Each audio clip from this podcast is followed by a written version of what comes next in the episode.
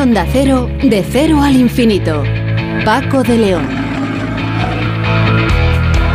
Señoras y señores, muy buenas madrugadas y bienvenidos a esta cita semanal que tenemos aquí en Onda Cero, en este programa diferente para gente curiosa que se llama así, de cero al infinito. Hoy en una edición especial en la que vamos a recordar algunas de las mejores entrevistas que hemos tenido a lo largo de los últimos meses. Y atención porque vamos a empezar hablando de un asunto que en su momento eh, marcó mucho la actualidad informativa, las vacunas. Y también, entre otros temas, tocaremos algo relacionado con la alimentación, los alimentos ultraprocesados. Ustedes me dirán, hombre, estos días de Navidades no se utilizan mucho este tipo de alimentos. Bueno, por si acaso, que sepan ustedes eh, lo que comemos, qué contienen este tipo de alimentos y con qué eh, o con cuáles de algunos de ellos hay que tener especial protección. En fin, no les adelanto más porque hay eh, temas suficientes y muy interesantes para pasar. Espero un buen rato de radio entretenidos. Con Nacho García en la realización técnica que se ha encargado esta semana también de la selección musical.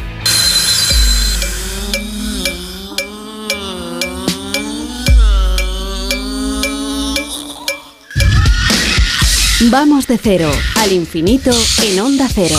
Paco de León.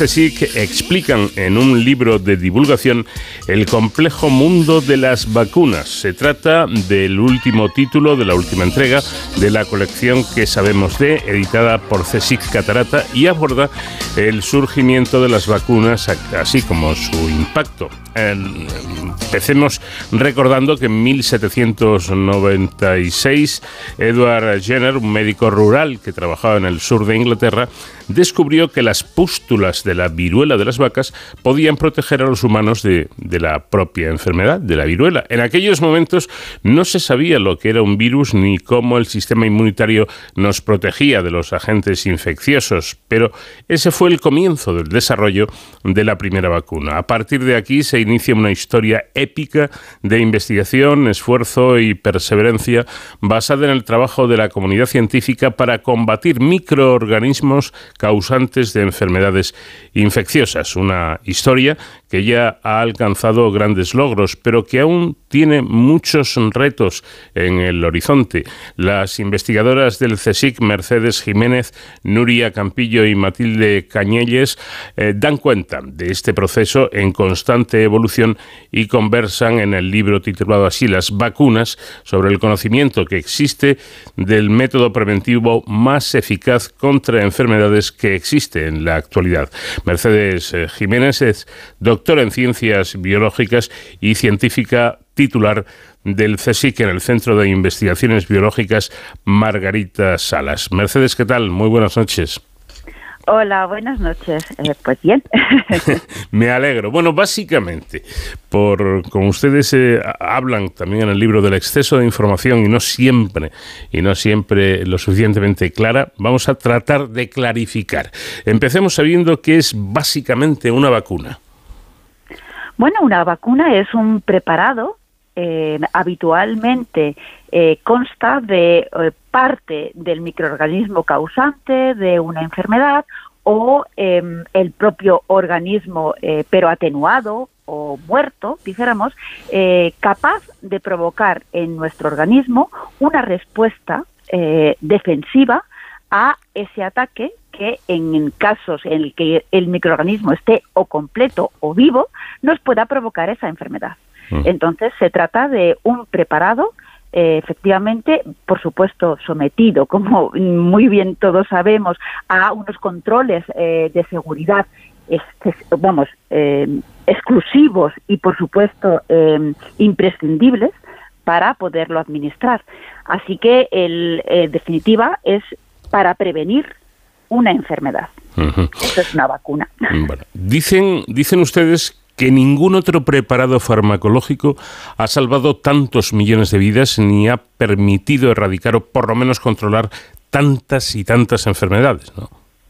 Efectivamente, eh, bueno, tenemos preparados, tenemos, eh, dijéramos, medicamentos que efectivamente han salvado muchas vidas y, y esperemos que sigan eh, salvando pero eh, las vacunas, efectivamente, sobre todo por la prevención, porque lo que nos evita es sufrir esa enfermedad.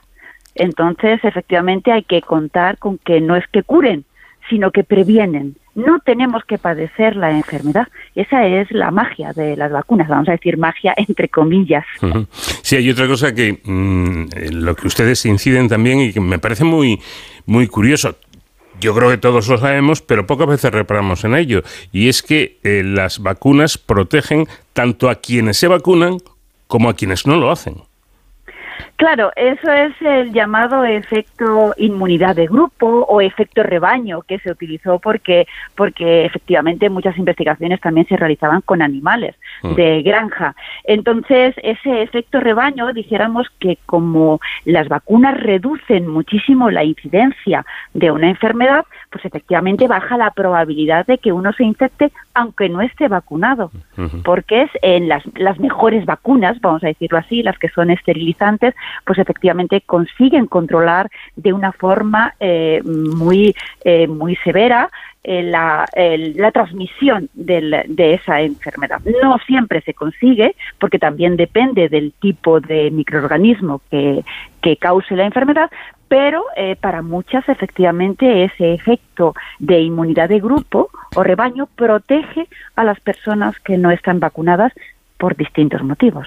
O en las que las vacunas no prenden, que también es importante. No, como es una reacción individual la, la, respuesta a esa vacuna o a esa infección, pues efectivamente hay personas por distintas características, mismamente la edad, en las que eh, eh, esa defensa no se produce en las condiciones esperadas. Eh, ustedes de alguna forma denuncian en su libro que con la pandemia de la COVID-19 hemos estado expuestos a grandes y grandes cantidades de información, eh, bien sea en forma de reportajes, entrevistas, eh, infografías o, vídeos, pero no siempre contextualizada y expresada esa información en un lenguaje asequible. Estoy de acuerdo con usted y además, eh, de alguna forma, imagino que esto puede tener su peligro, ¿no? Bueno, indudablemente ese exceso de información mal digerida, vamos a decirlo así, o mal expresada, pues efectivamente puede conducir a distintas opiniones o distintas eh, evaluaciones diferentes que, que, pueden em, causar desinformación deliberadamente eh, o, inconscientemente. Pero efectivamente cuanto más claras se expongan las cosas dentro de lo que se sabe Mm. Porque claro, en esta pandemia también podemos, tenemos que eh, darnos cuenta y ser conscientes de que no todo se sabía al principio, todo lo hemos ido aprendiendo. Eh, podemos contar con investigaciones previas de otras enfermedades, pero bueno, pues aquí también ha habido muchísimas cosas nuevas, ¿no? Mm. Entonces, eh, eso también son factores a tener en cuenta. Efectivamente, se desconocían muchas cosas y por eso la información era bastante cambiante, ¿no? Yo recuerdo al principio que... Mm, bueno, yo he visto a mucha gente no solo ir con, la mascarilla, por supuesto, sino también con guantes, porque decían que en las superficies podía eh, estar también el virus, aguantar eh, bastante tiempo. Y, bueno, pues después se dijo lo contrario, que lo de los guantes casi era una tontería. Eh, me refiero a un trabajo normal, en un hospital, claro, porque no era tan fácil contagiarse a través de, de una superficie, ¿no? de una mesa, por ejemplo, o de un ordenador. Claro, no es, dijéramos, la forma de transmisión preferida por este virus respiratorio, sí por otras enfermedades, por eso sigue siendo muy importante la higiene de manos para todo tipo de, enfermedad que se pueda transmitir, eh, pero efectivamente, por ejemplo, en el caso del SARS-CoV-2, pues la transmisión preferencial era por aerosoles, que también costó su tiempo en reconocerla, eh, y, y por eso, por ejemplo, la ventilación, que ahora mismo es imprescindible, eh, para mantener una calidad del aire eh, eh, sana y saludable, pues al principio se tardó en reconocer que era por aerosoles, se creía que era por las gotículas, efectivamente. Entonces, bueno, luego se ha visto que la forma preferencial de este virus en concreto es por aerosoles.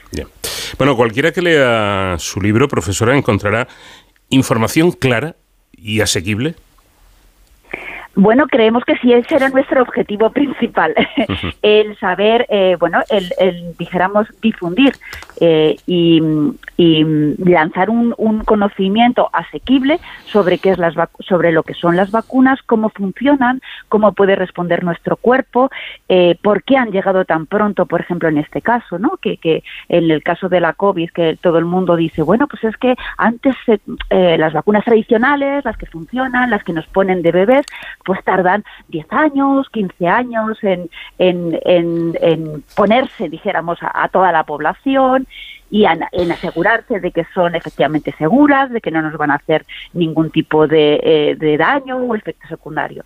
Bueno, las ciencias, como decía aquel refrán o esa canción antigua, las ciencias avanzan, que es una barbaridad, ¿no? Eh, bueno, pues hay que también tener en cuenta que efectivamente, igual que asumimos que, que los móviles pueden cambiar con distintas aplicaciones, incluso de un año para otro o de un mes para otro, pues efectivamente los conocimientos científicos eh, que, de los que poseemos ahora y que poco a poco también van a ir eh, sucediéndose, pues han permitido que, que, que, efectivamente lleguen determinadas vacunas, sobre todo para proteger a, a los más vulnerables, ¿no? que, eh, que era de lo que se trataba.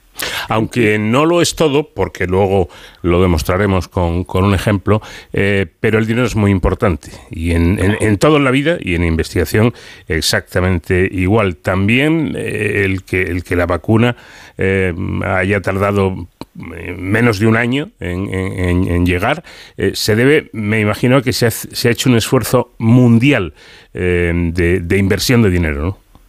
Sí, por supuesto, inversión económica y también inversión en recursos humanos. Han mm. sido muchísimas las personas que también eh, se han puesto a, trabajar sobre ello, eh, basándose en conocimientos y, eh, previos y también, claro, por supuesto, la inversión económica. Eso, eso, ese resultado, efectivamente, es bueno, pues la suma de varios factores y es indudablemente ha sido importante.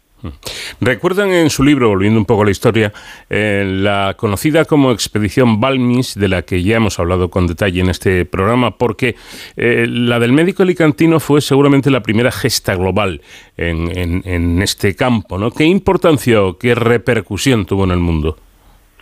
Bueno, pues eh, efectivamente fue muy valorada eh, eh, en aquella época y bueno, a lo largo de toda la historia, aunque ha sido un poquito desconocida y, conviene el, recordarla porque efectivamente pues, en unas condiciones en las que ahora mismo, bueno, pues metes algo en la refrigeración y, dura mucho más, pero en condiciones en las que eso no se podía realizar, la intención de llevar ese, ese, esa Mm, prevención a, muchísimos países de, todo el mundo, al mundo conocido, y, porque efectivamente era la lucha contra una enfermedad que era, eh, bueno, era muy, muy grave. Ahora mismo, afortunadamente, y gracias a esa vacuna, pues estamos libres de esa enfermedad. Bueno, para quien no lo recuerde brevemente, lo que hizo Balmis eh, fue inocular eh, la infección en, un grupo de, niños que en sus propias pústulas llevaron el remedio ya lo ha explicado muy bien nuestra invitada, eh, lo que es una vacuna, pues llevará el remedio a, prácticamente todo, todo el mundo y de esta forma eh, poder luchar con la que entonces era una patología, una enfermedad muy seria y muy mortal. Cuando nos referimos a determinadas enfermedades, y creo que esto es interesante subrayarlo, tenemos la idea de que ya están erradicadas, pero ojo, Ustedes, los científicos, advierten de que las enfermedades que se incluyen habitualmente, por ejemplo, en el calendario vacunal infantil, se consideran controladas, pero aún, aún están lejos de la erradicación. Hablamos, por ejemplo, de patologías como el sarampión o la poliomielitis. Efectivamente, así es. Y además, desgraciadamente, y estamos viéndolo en las noticias, eh, que, bueno, pues debido también a esta situación de pandemia por, eh, por este coronavirus, también se han retrasado las vacunaciones que se tienen que ir, que antes estaban como impuestas, ¿no? En el, no en nuestros países eh, desarrollados, pero sí en el tercer mundo, en, en países donde todavía el acceso a las vacunas mínimas que ahora mismo tenemos a nuestra disposición, pues también se ha visto retrasado por todos estos problemas. Entonces, efectivamente, son, son enfermedades que están controladas, se pueden controlar, pero no se han erradicado todavía. Para eso se necesitan planes globales, eh, porque el mundo está globalizado y entonces eh, se necesitan planes eh, internacionales a gran nivel como para poder eh, eh, seguir erradicando enfermedades que efectivamente ahora están controladas y no suponen una gravedad en determinados sitios, pero desgraciadamente sí en otros muchos. tendemos a, pensar desde el punto de vista de quienes tenemos la fortuna de vivir en el llamado primer mundo, pero en el llamado tercer mundo las cosas pueden ser muy diferentes. En fin, a pesar, a pesar del enorme avance en el conocimiento de nuestro sistema inmunitario y en técnicas para el desarrollo de tratamientos preventivos, Aún existen enfermedades para las que no hay vacunas y que suponen, atención, la friolera de 6 millones de muertes al año en todo el mundo. Un caso, desde luego, paradigmático es el SIDA. Millones y millones de dólares invertidos y gastados en investigación y más de cuatro décadas transcurridas después de la aparición de los primeros casos y doctora, seguimos sin vacuna. ¿Cómo es posible? Eh, bueno, es posible debido también a una confluencia de circunstancias. Es, es, un virus que, bueno, afecta al sistema inmunitario, es decir, es que nos da donde más nos duele. Vamos a decirlo así. Eh, entonces, eh, un virus que ataca a células del sistema inmunitario, pues efectivamente eh, va a ser más difícil, en principio, ya simplemente solo por eso, de combatir no solo con vacunas, sino también con tratamientos. ahora mismo es cierto que ese esfuerzo que hemos comentado antes, económico y de recursos humanos para ese desarrollo en vacunas, de, con nuevas tecnologías, con tecnologías que no se, hasta ahora no se habían utilizado, pero que se estaban comenzando a estudiar, eh, pues va a aportar un gran avance que se cree que, pueda eh, adelantar o acelerar ese, ese bueno, la, la, eh, la, consecución de una vacuna o de diversas vacunas contra, contra esta enfermedad tan, tan grave, efectivamente, y que, bueno, llevamos más de 40 millones de personas eh, fallecidas, ¿no? Mm. Entonces, realmente ese, esa confluencia de factores sobre, sobre este virus en concreto, pues, eh, pues ha llevado a que todavía no tengamos esa, esa vacuna, pero estamos, eh, ahora mismo se están abriendo ese abanico de nuevas tecnologías, eh, se está poniendo a disposición efectivamente de estas enfermedades que aún no tienen vacuna, pero y de otras incluso que puedan que puedan sobrevenir. Bueno, y mm, de, esto, de, la aún no vacuna para el SIDA, al, contrario, ¿no? Esta, como ya hemos comentado, tan rápida vacuna conseguida para la COVID-19, el que solo pasarán unos meses cuando la gente decía, bueno, si esto de una vacuna, eh, échale por lo menos 10 años, ¿no? Eh, ¿Esto pudo crear cierto recelo? Sí, indudablemente, porque si no se explican bien las cosas, pues la, dijéramos el pensamiento tradicional es decir, bueno, efectivamente esto tardará mucho o yo no me fío que esto ha venido tan rápido que mm, esto no ha sido probado. Bueno, efectivamente, eh, lo que intentamos explicar y lo que se, ha explicado ya desde, desde que comenzaron a estudiarse y, los primeros ensayos de estas vacunas es que efectivamente han pasado todos los controles de seguridad necesarios, porque si no, no se hubiera vacunado. Eso, eso es como también cualquier medicamento, pero incluso en las vacunas es todavía más exhaustivo, porque eh, no es tampoco un medicamento para curar, al ser para prevenir, dijéramos que se inocula eh, antes, en, individuos sanos, para prevenirlo. Por lo tanto, los sistemas de seguridad eh, que efectivamente han funcionado para estas vacunas eh, son absolutamente los mismos que se han llevado a cabo de, mm, de una manera eh, tradicional para otras vacunas. ¿Qué ocurre? Que también estábamos en emergencia y entonces la forma, dijéramos, de trabajar o de evaluar ha sido, más, ha sido continua, ha sido exhaustiva y efectivamente, bueno, esos pasos de ensayos que se han ido cubriendo eh, obligatoriamente para todas las vacunas que ahora mismo se están administrando contra COVID-19, pues eh, han sido aceleradas, pero no obviadas en mm. ningún momento. Ya, sí. Ese detalle, esa diferencia es muy importante. Y vamos ahora con un, con un tema eh, difícil de, de entender.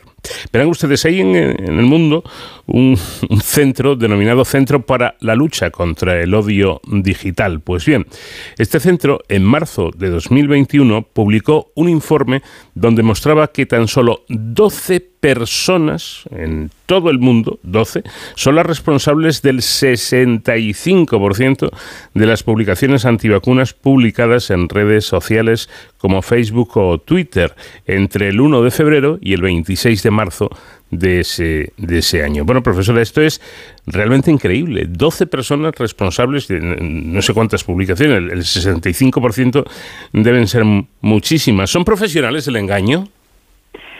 Eh, bueno, podemos suponer que sí.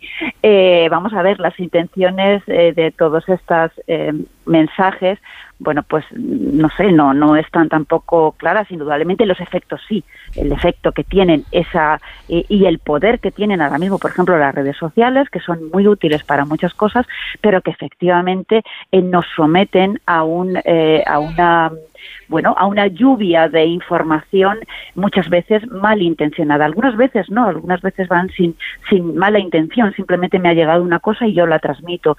pero o la difundo, pero efectivamente esos datos, una vez que se estudian eh, mediante las personas que, bueno que tienen acceso y que y que son los entendidos en este tipo de tecnologías pues efectivamente se ha descubierto que hay personas que se dedican efectivamente a eso eh, los fines o los objetivos eh, pues pueden estar más o menos claros pero evidentemente los efectos son devastadores porque porque bueno pues en, en general en el mundo científico sí es cierto que nos dedicamos también a desmontar teorías pues sobre las pseudociencias sobre determinados remedios que dicen o que prometen o que publicitan eh, determinadas eh, em, curas mm. que, efectivamente no se han demostrado, no tienen ningún tipo de evidencia. Esa lucha es constante, eh, pero ya no solo por el, por el dijéramos, por un, una labor profesional de defender lo nuestro, sino de defender la salud y defender pues la integridad de, las personas, ¿no? Que no sean engañadas.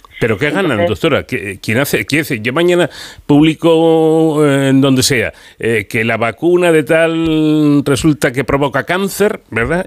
Que es mentira, obviamente. ¿Y qué gano yo con eso? pues no lo sé. claro, es que es rarísimo. sí, efectivamente hacer hacer hacer daño, eso por supuesto. Eh, lo que pasa que muchas veces viene acompañada pues por otro tipo de, de, de, inquietudes, otro tipo de objetivos.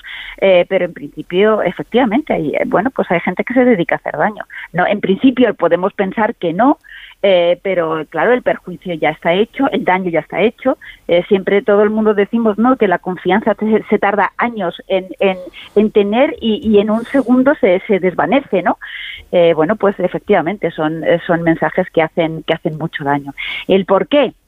Bueno, no sé, eso ya es, es, es una cuestión que a mí ya me supera, por ejemplo. Bueno, le supera usted y yo creo que lo supera a todos, por lo menos a mí.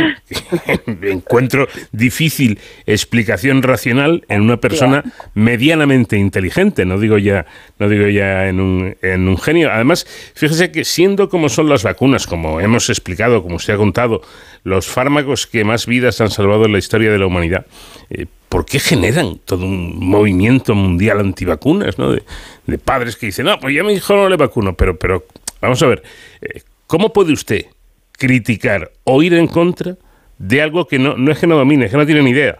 Por mucho que diga que haya leído no sé cuántos libros, no, usted no es científico, usted no es investigador, pero es que además hay cantidad de datos que le, que le niegan la mayor. Entonces, ¿cómo alguien puede decir, no, no, yo no vacuno a mi hijo, o yo no me vacuno yo?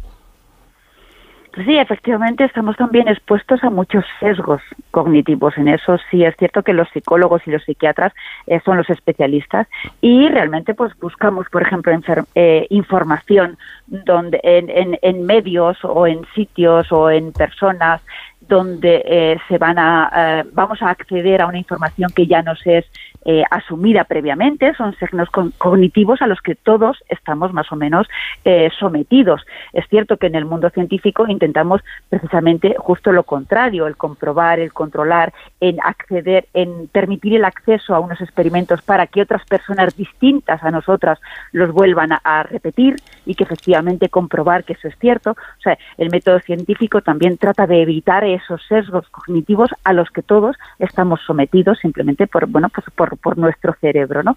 Y acudimos a donde nos van a dar información más próxima a nuestras ideas para reafirmarnos. Eh, bueno, eh, eh, es un mundo complejo, dijéramos, ¿no? Pero, pero efectivamente la ciencia, las evidencias científicas, lo que poco a poco, día a día, vamos, vamos demostrando que ojo, también la ciencia funciona de esta manera. A veces lo que nosotros ahora mismo pensamos que es que es cierto y que es válido, eh, pues dentro de unos años con otras tecnologías más avanzadas vemos que bueno pues no estábamos del todo en lo cierto, sino que hay que ir por otro camino. la ciencia también eh, avanza así y es también importante el dar a conocer eh, que la ciencia avanza así lenta también, eh, pero también sobre conocimientos previos que, eh, bueno, día a día se van, eh, se van actualizando y que lo que decimos hoy es, es cierto que a lo mejor dentro de unos años, pues no sé, el conocimiento de una estrella o el conocimiento de una enfermedad o lo que sabíamos al principio de este virus y lo que hemos sabido después de dos años de muchas investigaciones. Entonces, poco a poco se van completando ese conocimiento y eh, lo que sí tenemos que ser conscientes, y eso está a la vista, es que efectivamente todo lo que nos rodea, que está basado en la ciencia, pues es efectivamente gracias a esos conocimientos, a ese avance de años y años en cualquier tipo de, saber o de conocimiento. En el caso del coronavirus SARS-CoV-2, eh, ¿habrá que seguir utilizando vacunas? Me refiero a gente que ya está vacunada, no al que no lo está. Es decir, eh, habrá otras otras dosis, otras pautas. ¿Podrá ser una vacuna como la de la gripe, eh, que hay que ponérsela una vez al año? ¿Cómo es? Bueno, es posible mm, debido precisamente, al igual que la gripe, por ejemplo, que ataca muchísimo más a personas vulnerables, a personas de más edad, por ejemplo, que en las que el sistema inmunitario eh, se va envejeciendo y ya va respondiendo de diferente manera, sobre todo eh, de una forma eh, cada vez menor a esas a esas defensas y que cada vez las complicaciones son son más más agudas y puede provocar distintas complicaciones, pues puede ser probable que si realmente no conseguimos erradicarlo por mm. ejemplo, con una vacuna que evite la transmisión. Ahora el problema, esas vacunas eh, efectivamente nos evitan muchísimo la enfermedad, la enfermedad grave, los fallecimientos, eh, pero no evitan la transmisión. Entonces, em, bueno, una vacuna que efectivamente eh, evita la transmisión, dijéramos que en un tiempo limitado, a pesar de este mundo globalizado, pues puede llegar a todo el mundo y podría podría acabar, dijéramos, con esa transmisión pero mientras que eso, no ocurra o, bueno pues o sigamos con esa movilidad o, relajando también medidas porque la situación lo permite mm. evidentemente porque todo es cambiante pues pues a lo mejor sí hay que hay que vacunar pues por ejemplo tipo la gripe. Ahora mismo de hecho la vigilancia que se realiza es similar a la gripe. Bueno pues eso se puede ir viendo que efectivamente a lo mejor conviene pues a las personas más vulnerables o a los mayores sí recomendar a lo mejor pues distintas dosis de la vacuna sin agobiar, sin agobiar al sistema inmunitario, que eso también es importante, pero eh, puede ser puede ser recomendable si no conseguimos eh, eh, eliminarlo. Qué bien lo explica usted. Da gusto. Muchas gracias. Da gusto porque cuando alguien no sabe de, algo y, da con alguien que sí sabe y sí domina, pues eh, desde luego es una gozada escucharlo porque te das cuenta, bueno, esto me lo han demostrado los oyentes eh, de este programa a lo largo de los años, ¿no? que no hace falta ser investigador ni, ni científico para que a uno le guste la ciencia y pueda llegar a entender las cosas. ¿no? Eh, por supuesto, eh, la curiosidad, que es una cualidad eh, imprescindible en los niños, por ejemplo, ¿no? que son admirablemente curiosos, no la deberíamos de perder nunca. Y ahora, eh, pues, por ejemplo, aprovechando esa capacidad que tenemos de acceder a cualquier tipo de información, siempre que bueno confiemos en las en las fuentes y que sean fiables, porque eso también lo podemos aprender, ¿no? A saber si una información que nos llega pues es, es válida o en qué se basa o de dónde viene, pues efectivamente la curiosidad nos hace a todos científicos. No hace falta tener una titulación. Mercedes Jiménez, doctora en Ciencias Biológicas y científica titular del CSIC en el Centro de Investigaciones Biológicas Margarita Salas. Le agradezco mucho el que nos haya concedido estos minutos. Muchísimas gracias a vosotros.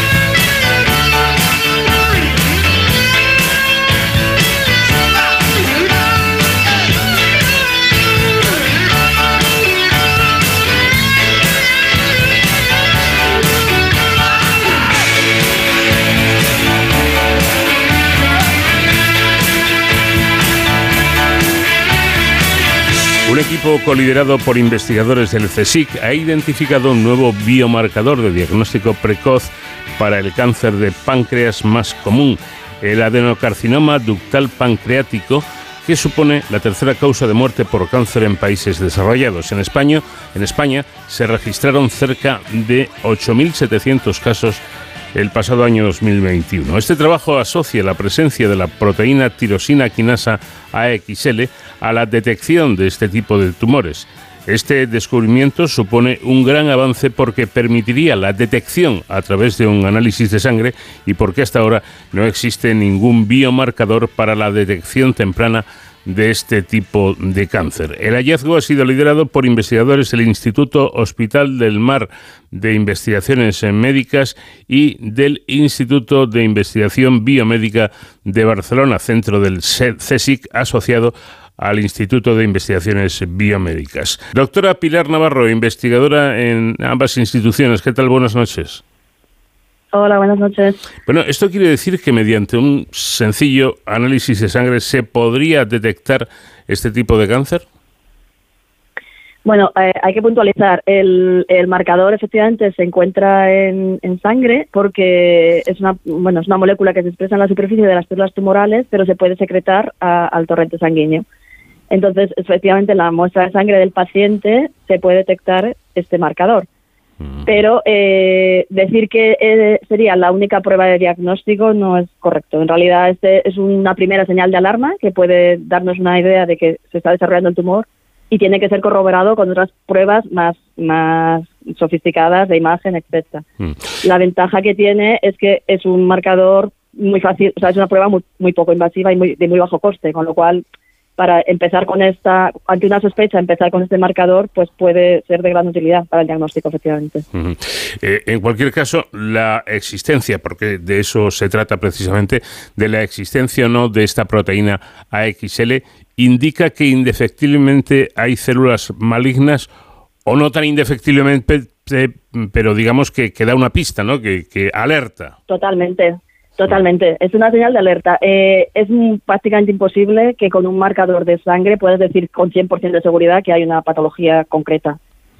Pero en este caso sí que está muy asociado a que pueda tener eh, este tipo de, tumor, sobre todo unido a otros otros mm, historiales del paciente. Entonces, digamos que sí, que, es un marcador que va a permitir, mm, ante sospechas que antes a lo mejor no se avanzaba porque suponía hacer pruebas mm, demasiado costosas y no se valoraba que fuera suficiente el, el estado del paciente, en este caso sí que se puede eh, realizar este test que es muy que sería de bajo coste. Mm. Eh, para confirmar si puede estar desarrollándose un tumor o no. Y, estaríamos hablando de, mm, de, cáncer, de que esta prueba sería válida para cáncer de páncreas o sirve para cualquier otro tipo de cáncer.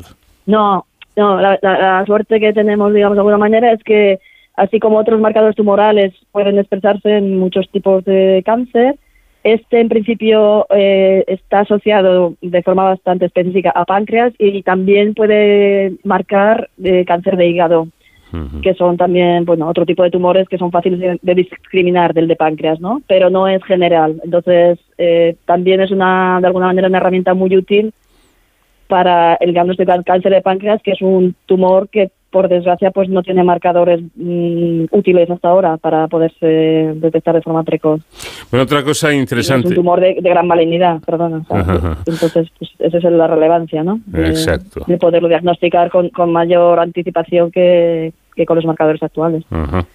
Bueno, eh, iba a decir que, que eh, para demostrar la utilidad diagnóstica de este biomarcador mediante análisis de sangre, usted, eh, ustedes analizaron muestras de más de 200 pacientes con pancreatitis crónica y con tumores de páncreas. Y se demostró, y a mí esto me parece lo interesante, que la proteína es capaz de discernir entre pancreatitis crónica y tumor, ¿no es así? Efectivamente. La proteína, eh, además de lo que he explicado de que está asociada fundamentalmente al, cáncer de páncreas y no a otros tumores, excepto el de hígado, ah, tiene la, ventaja de que en, otra patología pancreática que con frecuencia en la clínica da muchas dificultades para discernirla de, tumor o de inflamación, que es la pancreatitis crónica, pues la AXL solamente está eh, elevado está a niveles elevados en el cáncer y no en la pancreatitis crónica. Entonces, para, digamos, eh, en los equipos de, de digestivo, tener esta, este marcador para discriminar, pues es también una herramienta de, gran utilidad. Bueno, como es de gran utilidad, eh, la, eh, esa capacidad que decíamos de distinguir pancreatitis de tumor, porque supongo yo que la pancreatitis crónica es una patología o puede ser una patología que dificulte el diagnóstico del cáncer de, páncreas. Efectivamente, efectivamente. Sí, sí, tiene una sintomatología eh, muy solapante con lo que puede ser el paciente que tenga cáncer y a nivel de técnicas de imagen, etcétera, también muchas veces es difícil mm, distinguirlo. Entonces, muchas veces es necesario pues hacer intervenciones más, más invasivas, una endoscopia o que supone pues también pues, una complejidad añadida al diagnóstico y que muchas veces mm, bueno pues se podría evitar si tenemos un marcador de este tipo que con una analítica en sangre te puede dar una pista de si es tumor o es simplemente la, la inflamación de pancreatitis crónica. También hay que tener en cuenta que la escasez de marcadores provoca que solo el 20% de los pacientes se puedan operar a tiempo, propiciando de esta manera la metástasis y la resistencia al, tratamiento. Por tanto, doctor, estamos hablando de un descubrimiento que puede dar un vuelco mm, importantísimo a la diagnosis de esta patología. Sí, bueno, nosotros lo que esperamos es esto, que con este hallazgo podamos cambiar las estadísticas que hay actualmente en, cáncer de páncreas, que como dices, eh, el 80% de los pacientes cuando llegan a la consulta están en fases muy avanzadas que no pueden ser operados, que es la única mm, curación mm, de este cáncer. Mm. Y porque como, como mencionas, cuando ya está en esa fase avanzada es un tumor que no responde a las terapias convencionales, como otros casos, y, por tanto pues tiene una supervivencia muy elevada. Estamos hablando que en las fases avanzadas del tumor, pues menos del 10% de los pacientes sobrevive cinco años. Mientras que los que consiguen ser operados, pues esta supervivencia aumenta de una forma muy significativa. Entonces, si con este marcador podemos incrementar el diagnóstico precoz y, aumentar el número de pacientes que son susceptibles de, de cirugía, pues claro, esta, esta supervivencia podría aumentarse de manera considerable. Es eh, importante subrayar lo que acaba de decir nuestra invitada, que en, este, en el caso del cáncer de páncreas, la única opción de tratamiento es la cirugía. Ahí no valen fármacos ni nada, sino el pasar por, el momento. Por el ¿eh? momento. hay mm. investigación, es una de las áreas también muy, muy abiertas para conseguir mejorar esto, pero actualmente las terapias que en otros tumores funcionan de forma eficaz no, son, no lo son para, para páncreas, por desgracia. Que por cierto, hablando de, la inmunoterapia, no consigue tampoco tener respuesta en, mm. páncreas. Hay un subgrupo específico de tumores que sí que responden a, determinados inhibidores, pero son un porcentaje pequeño de pacientes. Bueno, es un tumor que necesita también avanzar mucho en cuanto al tratamiento. Y eh, por eso, de momento, si se puede avanzar en el diagnóstico precoz, pues ya es una buena noticia. Sin duda alguna. Decía yo que, eh, hablando de la actualidad, hay que decir que ahora mismo se utiliza la proteína eh, CA199 solo para evaluar la respuesta al tratamiento, ¿verdad? Al tratamiento, pero no se puede usar en el diagnóstico. Correcto. Este marcador es, es el único que está aprobado a nivel de legislación sanitaria para cáncer de páncreas pero los oncólogos siempre mencionan que su utilidad diagnóstica no, no es tal, porque es muy inespecífico. De hecho, por ejemplo, en pancreatitis crónica también está con frecuencia elevado este marcador. Y mm. entonces, a nivel diagnóstico no se utiliza. Se utiliza para eh, seguir la respuesta al tratamiento de los pacientes, para, sí, para en, este, en esta función, pero no para diagnóstico. Nuestro marcador, de hecho, eh, cuando se asocia, o sea, digamos, se determina a la vez este marcador aprobado, el CA19 y nuestro biomarcador, conseguimos una sensibilidad y una especificidad casi del 100%, con lo cual la doble determinación es todavía más potente como, como método diagnóstico que, nuestro marcador de forma aislada. Claro. ahí, quería llegar yo precisamente, ¿no? Lo que acaba de, mencionar, eh, eh, lo de poder combinar ambas cosas es, es lo ideal. Eh,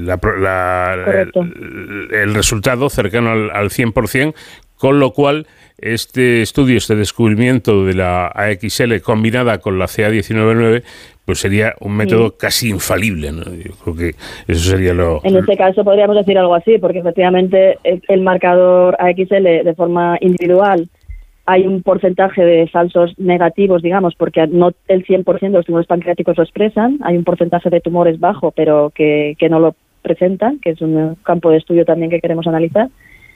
Y entonces estos se quedarían fuera en el, en el test, digamos, de, de cribado con este marcador.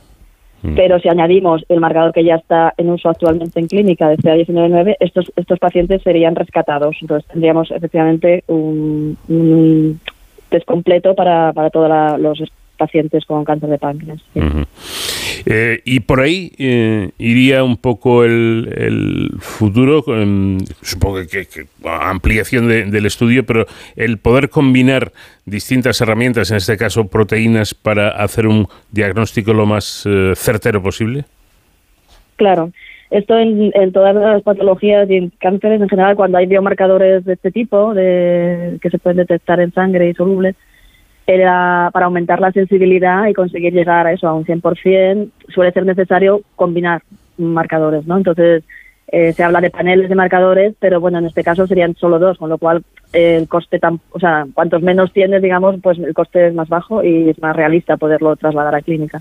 Mm. Eh, por lo tanto, bueno, en este caso nosotros pues tenemos la, fortuna, ¿no?, de que AXL combinado con CA199 consigue llegar a unos niveles, pues prácticamente de una alta fiabilidad. Bueno, dicen eh, además eh, ustedes que están muy interesados en saber por qué algunos cánceres no expresan AXL. ¿Tienen pistas? Correcto. Bueno, estamos, como sabes, ahora ha pegado un avance enorme la, la genética o la, el estudio molecular de los de los cánceres y ahora se habla pues de muchos subtipos moleculares de cáncer en función de esta firma genética, ¿no? Hmm. Entonces, cáncer de páncreas, como es un tumor de menor incidencia, siempre va un poco a la cola en, nuestros estudios respecto a otros cánceres, pero sí que ya también se han, descrito estudios multicéntricos que, que, que subclasifican el cáncer de páncreas no como un cáncer general, sino con subtipos moleculares. Entonces, ahora uno de los pasos que nosotros queremos explorar es si esta deficiencia de XL en algunos casos de pacientes se asocia con esta firma genética diferente de los grupos que se han clasificado y poder también pues mm, entender qué, rutas celulares hay dentro de la célula que hace que, que AXL esté expresada o no en el tumor. Pero esto se puede asociar seguramente a los estudios genéticos que se han realizado recientemente, que son un avance enorme para el cáncer, eh, este, este, tipo de secuenciación de tumores, ¿sabes? Que es la, un poco el siguiente paso de la medicina personalizada, medicina de precisión y, y todo esto que, que es ahora la revolución también para el cáncer. Pues precisamente hablando de precisión, eh, de lo que se habla para un futuro eh, más o menos próximo eh, son los tratamientos Diana. Y yo creo que, me imagino que para llegar a esos tratamientos Diana eficaces y, que den muy buenos resultados, habrá que seguir investigando los biomarcadores, ¿no? Por supuesto, además, esta proteína que mencionamos es un marcador porque la célula la, la, está expresando a niveles elevados porque confiere una ventaja al tumor. Entonces, es una proteína que también es diana terapéutica. Es decir, no solamente sirve para señalizar que el pan, que el tumor está creciendo y porque por suerte se secreta y se puede detectar en la sangre, sino que también su función biológica en la célula tumoral es importante para que el cáncer progrese. Entonces, eh, otra línea, digamos, que abre este estudio es eh, utilizar como diana dirigida a XL para neutralizarla también con tratamientos que ya existen en el mercado, de hecho, en otros tumores. O sea que, esto también es algo que se puede explorar para páncreas, el uso de inhibidores de AXL hmm. como terapia, que por supuesto esto es un, está en un estado todavía pues más incipiente, que necesita hacer estudios preclínicos en modelos animales y que es otra línea que está abierta, en, no solo en nuestro grupo, hay ya varios grupos de investigación explorando esta posible diana dirigida de tratamiento. Bueno, pues demos un poquito de, tiempo al tiempo, dejemos que los investigadores hagan su, su trabajo y, y de momento, pues eh, yo creo, eh, Pilar, que, mm, eh, noticias como estas son muy buenas noticias, ¿no? Sí, yo quiero ser cauta también mencionando que el estudio, como has, dicho, son solo 200 pacientes. Entonces, para que esto, porque hay gente que está contactando diciendo quiero hacerme el test, para trasladar un test a, la práctica clínica es un proceso que ya está también un poco fuera del alcance de, los investigadores, ¿no? Por una parte, hay un primer paso que sí que nosotros eh, vamos a, llevar a cabo y lo queremos hacer pues lo más rápido que podamos, que es validar este estudio en una cohorte ya de miles de pacientes para poder acotar el, el valor numérico del test de diagnóstico que habría que utilizar pero luego queda todo un paso de regulación sanitaria para, para valorar eso, el coste-beneficio de este tipo de test y, su implantación en, en, la práctica del hospital. Entonces, claro, esto lleva pues unos tiempos que yo tampoco puedo aventurarme a decir cuánto puede ser. ¿eh? Entonces, es algo que, que ya sabemos, ¿no? La investigación requiere pues un tiempo para llevar hasta, hasta la práctica médica los resultados que, se encuentran. ¿no? Pues doctora Pilar Navarro, muchísimas gracias por habernos atendido. Buenas noches. Nada, muchísimas gracias a vosotros. Buenas noches y gracias por vuestro trabajo. Vamos de cero al infinito en onda cero. Paco de León. El acontecimiento radiofónico de esta Navidad se llama Julieta Serrano. Manzanas, manzanas nuevas una manzana.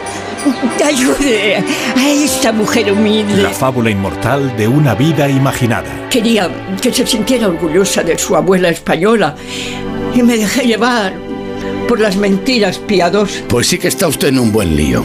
Un actor para un milagro. ¿Cómo vamos a convencerles de que actúen para nosotros, arriesgándose a que salga todo mal y se descubra la farsa?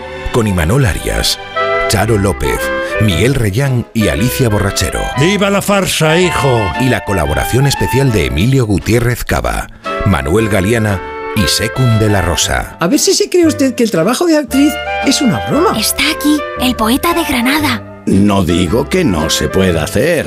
Un actor para un milagro. La ficción navideña de más de uno. Este domingo a las 11 de la mañana en Onda Cero. Pues venga marchando, que la escena se está haciendo larga.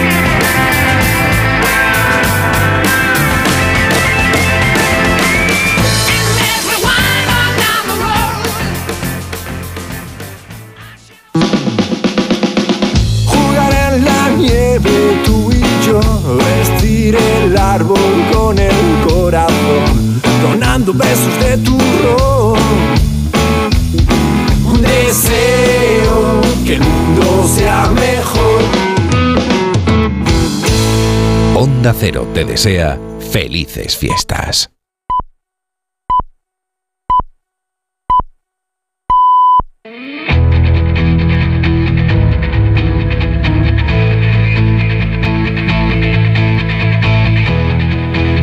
En Onda Cero, de cero al infinito.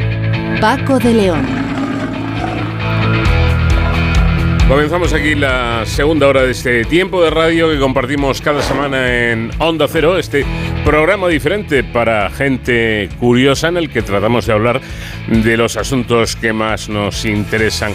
Hoy en una edición especial en la que estamos recordando algunas de las mejores entrevistas que hemos realizado a lo largo de los últimos meses, eh, con además eh, algo que no es habitual y es que el señorito Nacho García, en la realización técnica y montaje del programa, pues eh, eh, ha tenido a bien concedernos eh, un auténtico regalo y es que la, la música que estamos escuchando esta noche ha sido seleccionada por él.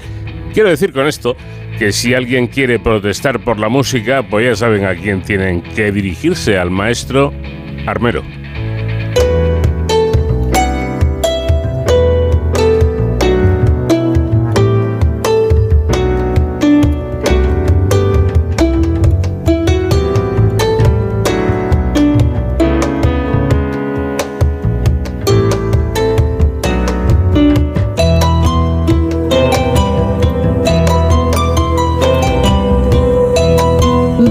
Cero al infinito en Onda Cero. Paco de León. Si porque te quiero quieres llorona que yo la muerte reciba. Si porque te quiero quieres llorona que yo la muerte reciba.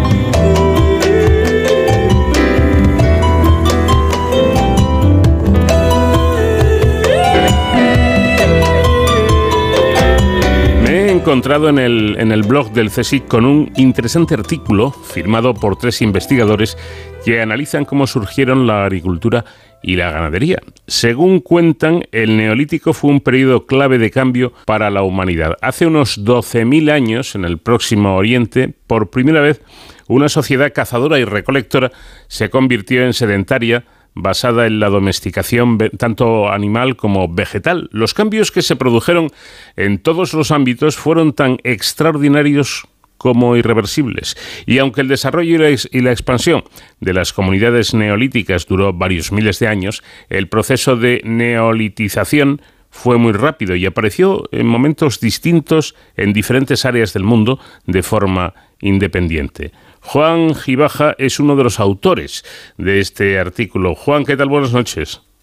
Hola, ¿qué tal? Buenas noches. Bueno, y este cambio tan, tan interesante, ¿no? Eh, ¿Por qué sucedió? ¿Qué llevó a, a aquellas sociedades a dar el salto y convertirse en neolíticas? Bueno, pues esta es la gran pregunta del año, ¿no? Del mes o de la vida para nosotros, ¿no? Es decir, que mm, eh, hay distintas propuestas, pero mm, no hay una única propuesta que, que explique, eh, por así decirlo, eh, que ese cambio a la domesticación pasara casi en pocos eh, siglos, por así decirlo, en distintos puntos del, de la- del planeta, ¿no?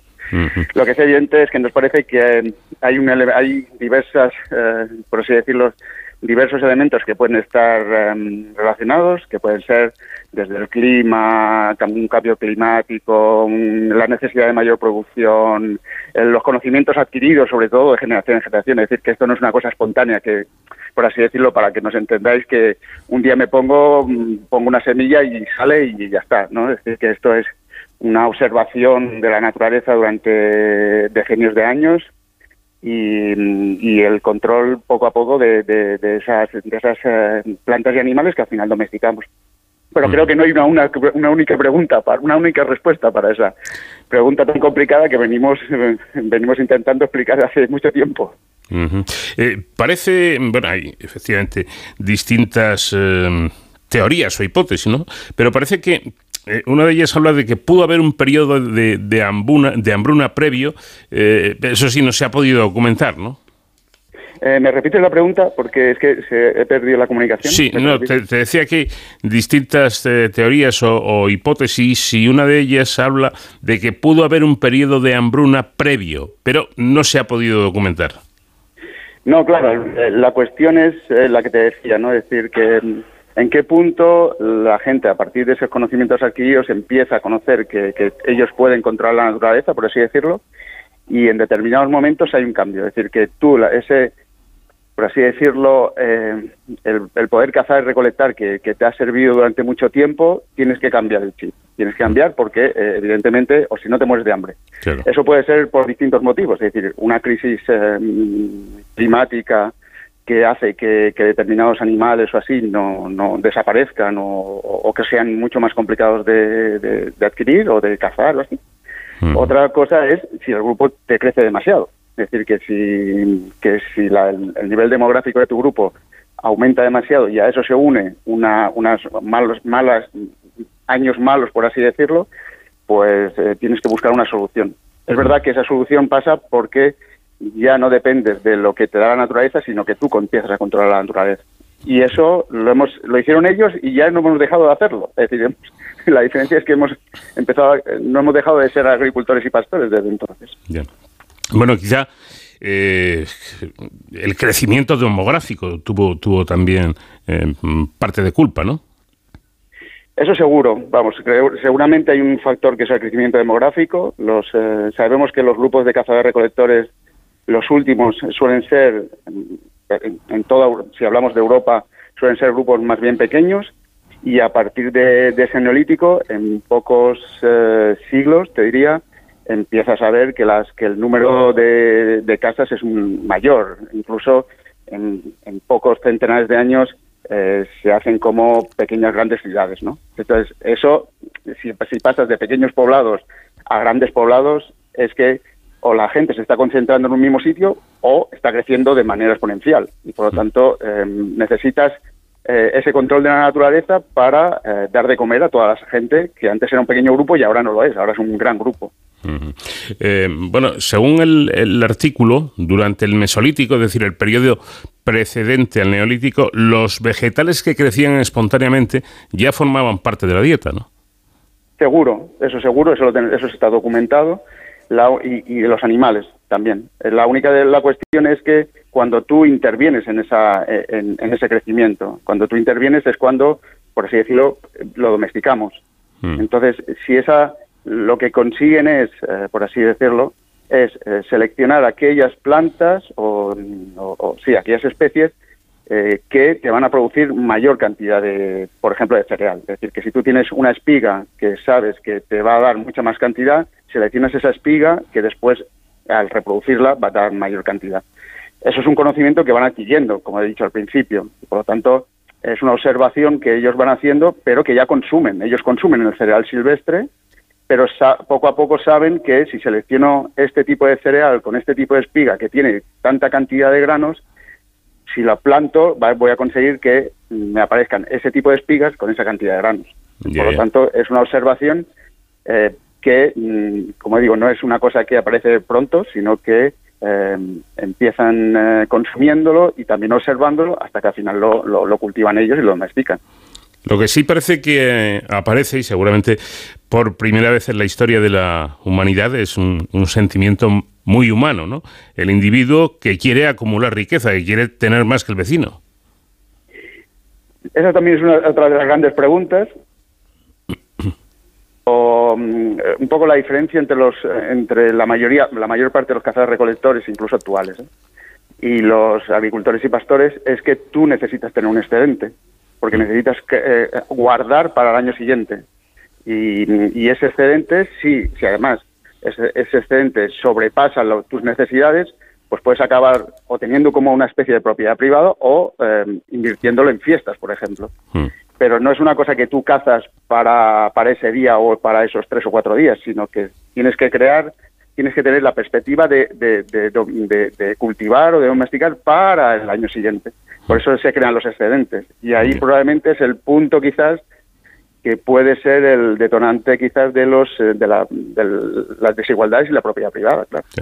Eh, hay otra hipótesis que nos llevaría a una explicación cultural. A ver, ¿qué, qué tiene que ver la cultura con esto? Bueno, es que además de todo lo que está relacionado, más allá de con lo que comemos y con lo que mm, el control de esa naturaleza, se está produciendo en ese momento, si queréis, eh, dentro del neolítico, que se le ha llamado la revolución neolítica, es un- una revolución también de- del tema de las ideas, ¿no? del tema, todo el tema simbólico. Entonces, ¿hasta qué punto eh, más allá de lo que produces, hay detrás toda una simbología y toda una cuestión cultural que está unido a ese, a ese inicio de la domesticación. Y con esos primeros poblados aparecen, eh, pues por ejemplo, hay un yacimiento que se llama Gobekli Tepe en la zona turca, que es prácticamente un santuario. Entonces, esas, esas cuestiones de simbología que nosotros veíamos casi residualmente en los cazadores-recolectores, en los neolíticos es como es una explosión. Entonces, hasta qué punto toda la cuestión cultural y simbólica está unido a toda esa revolución en la domesticación animal y vegetal. Puedo decir, no es una única respuesta, sino que hay un montón de cosas que están produciéndose más o menos en ese mismo momento. Bueno, lo que está claro es que en, en, definitiva el neolítico fue ante todo un cambio de mentalidad y una, una nueva manera de, ver la naturaleza eh, para llegar incluso a, dominarla, como, como así fue. Y, y, por último hay una tercera hipótesis que tú me comentabas un poco de pasada que podría explicar el origen de esta nueva forma de vida. Se trata de una razón climática, ¿no?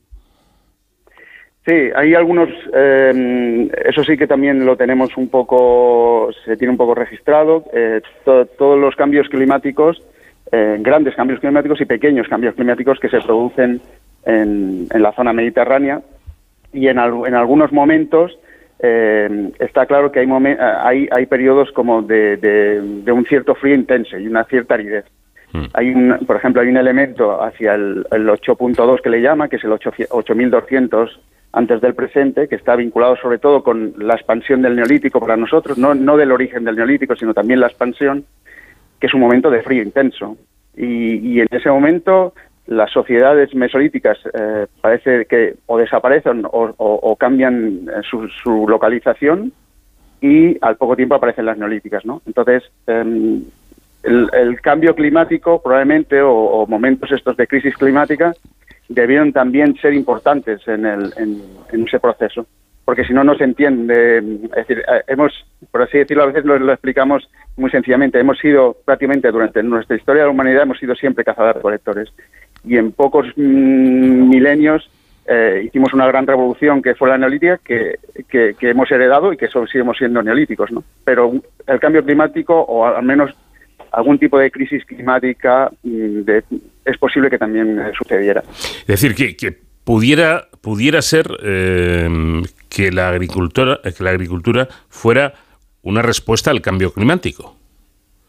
Entre otras cosas, sí. Puede ser que eh, es, eh, es, volvemos a un poco repetitivo, pero em, tienes, tienes, sabes muy bien qué, qué le pasan a esas plantas y animales y en un momento de crisis eh, utilizas tus conocimientos para que eh, esa crisis no acabe eh, haciéndote que te mueras de hambre. Claro. Entonces, eh, ese, el, el, el, conocimiento acumulado hace que en, ese, en esos momentos digas, oye, pues quizás tenemos que cambiar de estrategia. No, no, no, no es solo cazar y recolectar, tenemos que, que cambiar de estrategia porque si no, no solo entramos en una crisis climática, entramos en una crisis demográfica y podemos, podemos irnos un poco, podemos la cosa no puede ir demasiado bien. Yeah.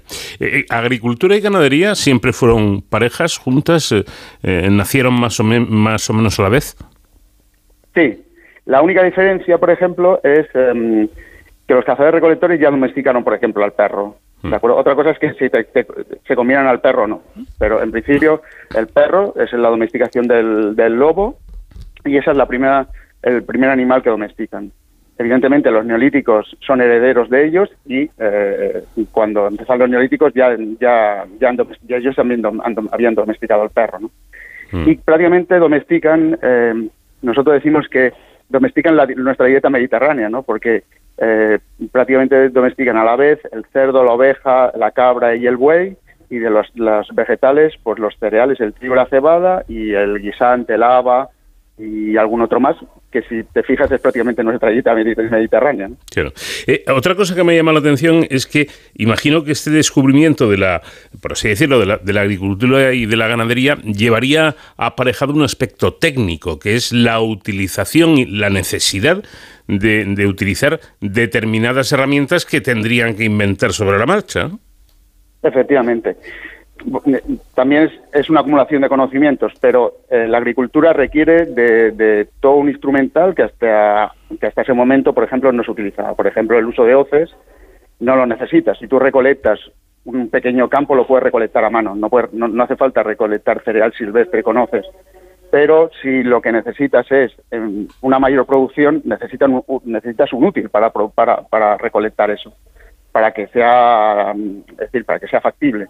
Y después todo lo que lleva asociado a, esas, a, esa producción del cereal, es decir, los molinos, las manos de molino, todo eso, eh, aunque los cazadores recolectores tenían algún útil similar, eh, con el neolítico eso cambia absolutamente porque se tienen que adaptar a la nueva producción, claro.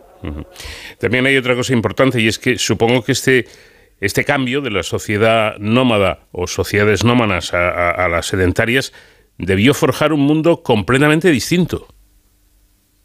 Pues absolutamente distinto. Claro, eh, hemos se pasa de cazadores recolectores, de grupos que se están más o menos moviendo constantemente en base sobre todo a, la- a los recursos que tienen que ir explotando, sobre todo recursos que son estacionales, es decir, que si yo me tengo que mover a un sitio donde en un momento determinado hay un recurso que puedo explotar o me, o me voy a un sitio donde en- donde el clima es bueno, es decir, que yo no me puedo ir en invierno, por ejemplo, cazadores recolectores difícilmente se te van a ir en invierno a alta montaña porque se, se congelarían Claro. pero con los agricultores y, eh, digo con los agricultores y pastores como lo que hacen es controlar la naturaleza lo que necesitas es estar en un sitio determinado básicamente. Es asentarte es el, el- el origen del sedentarismo. Porque tú cultivas pero no, te- no puedes cultivar e irte o no puedes tener animales e irte es decir que tienes que controlarlos constantemente tienes que cuidar los campos y eso te hace que ese control de la, de la naturaleza te obligue a quedarte en un sitio determinado a asentarse ¿Eso provoca qué? Pues que los, mo- el- el- la tecnología cambia, las casas cambian. No es lo mismo una casa que tú tienes que mover que una casa que vas a vivir siempre. Y, Y, y- entonces, y podríamos, y podríamos decir, perdona Juan, que, que ahí empezó el confort. es difícil, claro. No sé, a lo mejor a- algún cazador recolector le, le- le- prefiere decir que, que él vive mucho mejor cazando y recolectando, no lo sé. Lo que está claro es que te obliga a tener casas que sean mucho más, durade- más, más duraderas, pero también tiene otra, otra contraparte, es decir, que no todos son beneficios. Es decir, que el, el hecho de meterte en una casa, normalmente ellos con animales, también te pueden provocar enfermedades. Es decir, no es lo mismo vivir con animales en tu propia casa que tener los animales fuera. Y eso debió provocar también enfermedades y probablemente alguna pandemia, ahora que está de moda, alguna pandemia eh, y una crisis demográfica en algunos casos, claro. Es decir, que no todo eran, no Ventajas. todos son beneficios. Claro, claro, claro. Todo tiene sus pros y, y sus contras.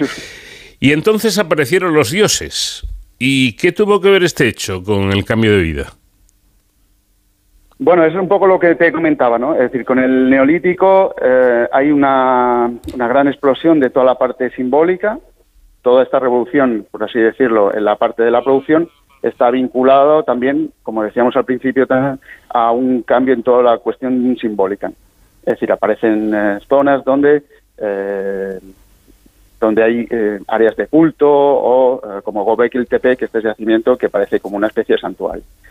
Em, a todo esto también hay una, gran- revolución en la parte, eh, si queréis, eh, funeraria, ¿no? Es decir, en los primeros eh, agricultores y pastores de esta zona de Próximo Oriente, eh, las comunidades en- seleccionan a, los cráneos de los muertos y los entierran en sus casas, algo que a nosotros nos podría sor- sorprender, pero es como si eh, entierras a tu familia en una zona que, en, en la que tú vives. Y eso es una revolución también en, el pensamiento, ¿no? Es decir, cómo esa concepción de algo que era eh, con los cazadores recolectores, que tú podías pensar en determinadas cosas, en el neolítico también cambia, ¿no? Es decir, a mí me sorprende, que eh, me sorprende no, pero mm, es, es, para el- es sorprendente en el sentido de que eh, selecciones cráneos probablemente de tu familia y que los dejes en, el- en- en- en tus casas, ¿no? Bueno, y para, para terminar, y aunque sea brevemente, intuyo la respuesta, pero yo te voy a hacer la pregunta por si acaso. ¿Con qué teoría sobre el origen de la agricultura y la ganadería nos quedamos? Pues yo creo que un poco la puedes intuir de la primera que te he dicho. No, no creo que haya una única, una única respuesta. Yo creo que eh, el conocimiento de los, de los cazadores recolectores, que muchas veces, a veces nos olvidamos de ellos. Es decir, que parece que, que cuando estamos trabajando los, los agricultores y pastores, solo trabajamos los agricultores y pastores, pero ellos son herencia de los cazadores recolectores. Es decir, que esa, todo el conocimiento previo fue fundamental, eso eso estoy segurísimo.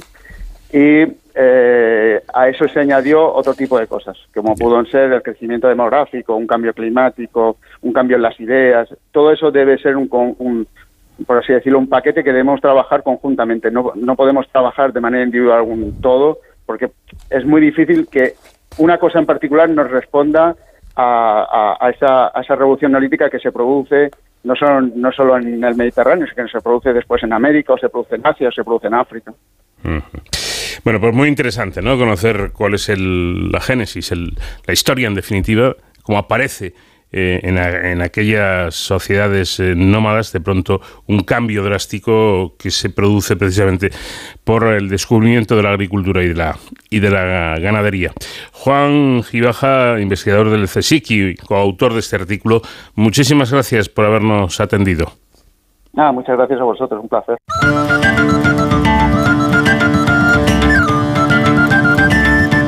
De cero al infinito.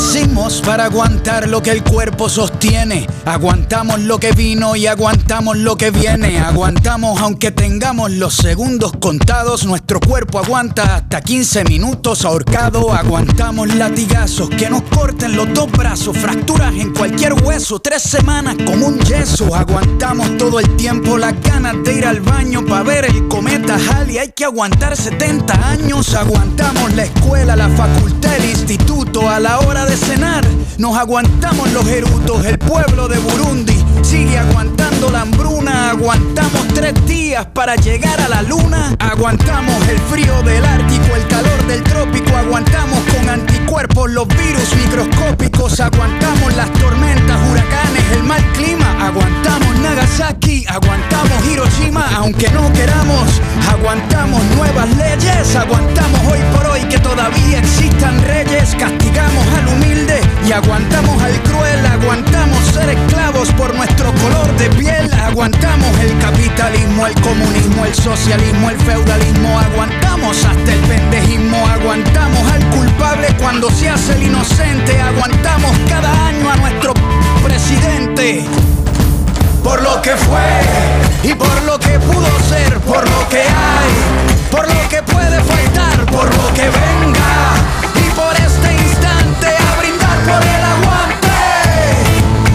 que fue y por lo que pudo ser, por lo que hay, por lo que puede faltar, por lo que venga y por este instante levanta el paso y a brindar por el aguante. A brindar por el aguante. Bollería, pizzas industriales, refrescos, salsas, patatas fritas con aromas y sabores de lo, de lo más exótico. Bueno, son productos que llenan las estanterías de cualquier supermercado. Tanto es así que ya dicen que ocupan más espacio que alimentos frescos como frutas, verduras, carne o pescado. En el último medio siglo hemos visto un crecimiento explosivo en la fabricación y el consumo de alimentos ultraprocesados, pero estos productos que parecen llamarnos a grito, eh, a gritos desde los lineales de las tiendas, eh, pueden tener consecuencias negativas para nuestra salud, sobre todo si abusamos de su consumo. Vamos a hablar con Javier Sánchez Perona, investigador del CSIC en el Instituto de la Grasa. Javier, ¿qué tal? Buenas noches. Hola, buenas noches, ¿cómo estás? Bueno, en el último libro de la colección que sabemos de, analiza usted esta cuestión y lo primero que nos gustaría saber es que nos definiera exactamente qué es un alimento ultraprocesado. Esa es la pregunta del millón, porque lo digo porque es bastante complejo de definir y ese es el motivo por el que hasta hace poco tiempo era difícil investigar con alimentos ultraprocesados porque ni siquiera teníamos una definición aceptada por la comunidad científica.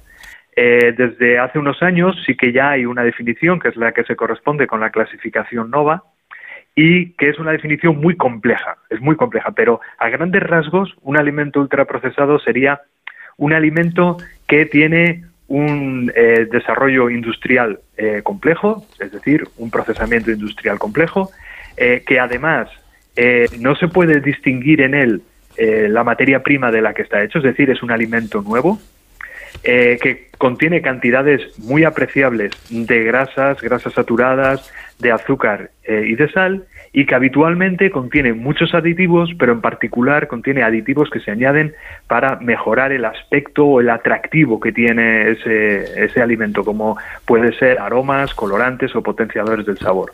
Con esas características más o menos se puede definir un ultraprocesado. Podríamos decir que por toda esta combinación de elementos eh, son alimentos malos o por lo menos poco saludables. Sí, sí, podemos decir por lo menos que son poco saludables. Eh, en este sentido también nos falta investigación, porque como decía antes, al no haber una, una definición aceptada, eh, todavía nos falta mucho que investigar al respecto. Pero ya tenemos suficiente evidencia en la que observamos que hay una relación entre el consumo de este tipo de alimentos y el desarrollo de algunas enfermedades metabólicas de tipo crónico, como pueden ser eh, diabetes, enfermedades cardiovasculares, obesidad, etcétera. ¿Y cómo llegaron estos eh, alimentos ultraprocesados a, a nuestras mesas? ¿Cómo, ¿Cómo fue un poco la historia? Bueno, el- en realidad el procesamiento de alimentos viene desde antiquísimo, desde, desde que se descubrió el fuego hemos empezado los humanos a transformar los alimentos para que fueran más fáciles de consumir. Pero durante el siglo XX, como comentabas al principio, ha habido eh, una explosión de, de este tipo de alimentos, eh, de alimentos con grados de procesamiento muy altos, me refiero. Eh, porque una cosa es que, que se, eh, se cocinen los alimentos, incluso eh, técnicas de conservación que, hemos tenido hasta ahora, como eh, técnicas por frío, por calor, como la pasteurización, la esterilización, todo eso son procesamientos de alimentos, pero que no tienen nada que ver con los ultraprocesados. La cuestión es que llegó un momento que la industria se dio cuenta de que las personas tenemos, eh, sentimos un atractivo muy fuerte que muchas veces va más allá de lo que es natural por algunos eh, ingredientes que tienen determinados alimentos y empezó a explotar eso para ofrecernos alimentos que realmente nos apetecen, nos gustan, eh, eh, pero que hasta cierto punto nos pueden resultar incluso adictivos. Eso, claro, eso es un negocio para, para la industria y lo fomentó todo lo que pudo. Mm. En estos alimentos suelen, eh, suele estar presente el, glu- el glutamato, un aminoácido eh, que al parecer nos encanta a los humanos, ¿no? Sí, el glutamato mono- monosódico se, se añade a los, a los alimentos precisamente como potenciador del sabor. Es el responsable del que se denomina el quinto gusto. Aparte de el salado, el ácido, el dulce y el amargo, está el, el umami, que es el, quinto gusto, se suele denominar, y el glutamato monosódico aporta ese gusto, aporta eh, lo mismo que la sal, aporta el salado, el azúcar aporta el dulce, el glutamato aporta umami. Eh, eso hace que nos resulte eh, muy atractivo un alimento que contiene glutamato. Mm. De todas, eh, de todas formas, ahora seguiremos hablando de esto. Eh, abro paréntesis porque yo creo que eh, a veces confundimos los términos. Estamos ah, hablando, o me pasan, concretamente la noticia publicada de que no- dos niños franceses fallecían por ingerir pizzas de una muy conocida marca italiana. Eh, parece ser que había un, un virus en estas pizzas. Pero esto, esto no tiene nada que ver. Esto puede pasar con, con alimentos que no estén pr- nada procesados, ¿no? Claro, claro. Eso es un tema de seguridad alimentaria en, la, en el cual ha habido un fallo en el proceso de, de fabricación y, eh, o de conservación o de distribución y, y ha dado lugar a una contaminación que ha resultado fatal. Eh, pero es un problema de seguridad alimentaria. El- los, los alimentos ultraprocesados hay que decir que son seguros.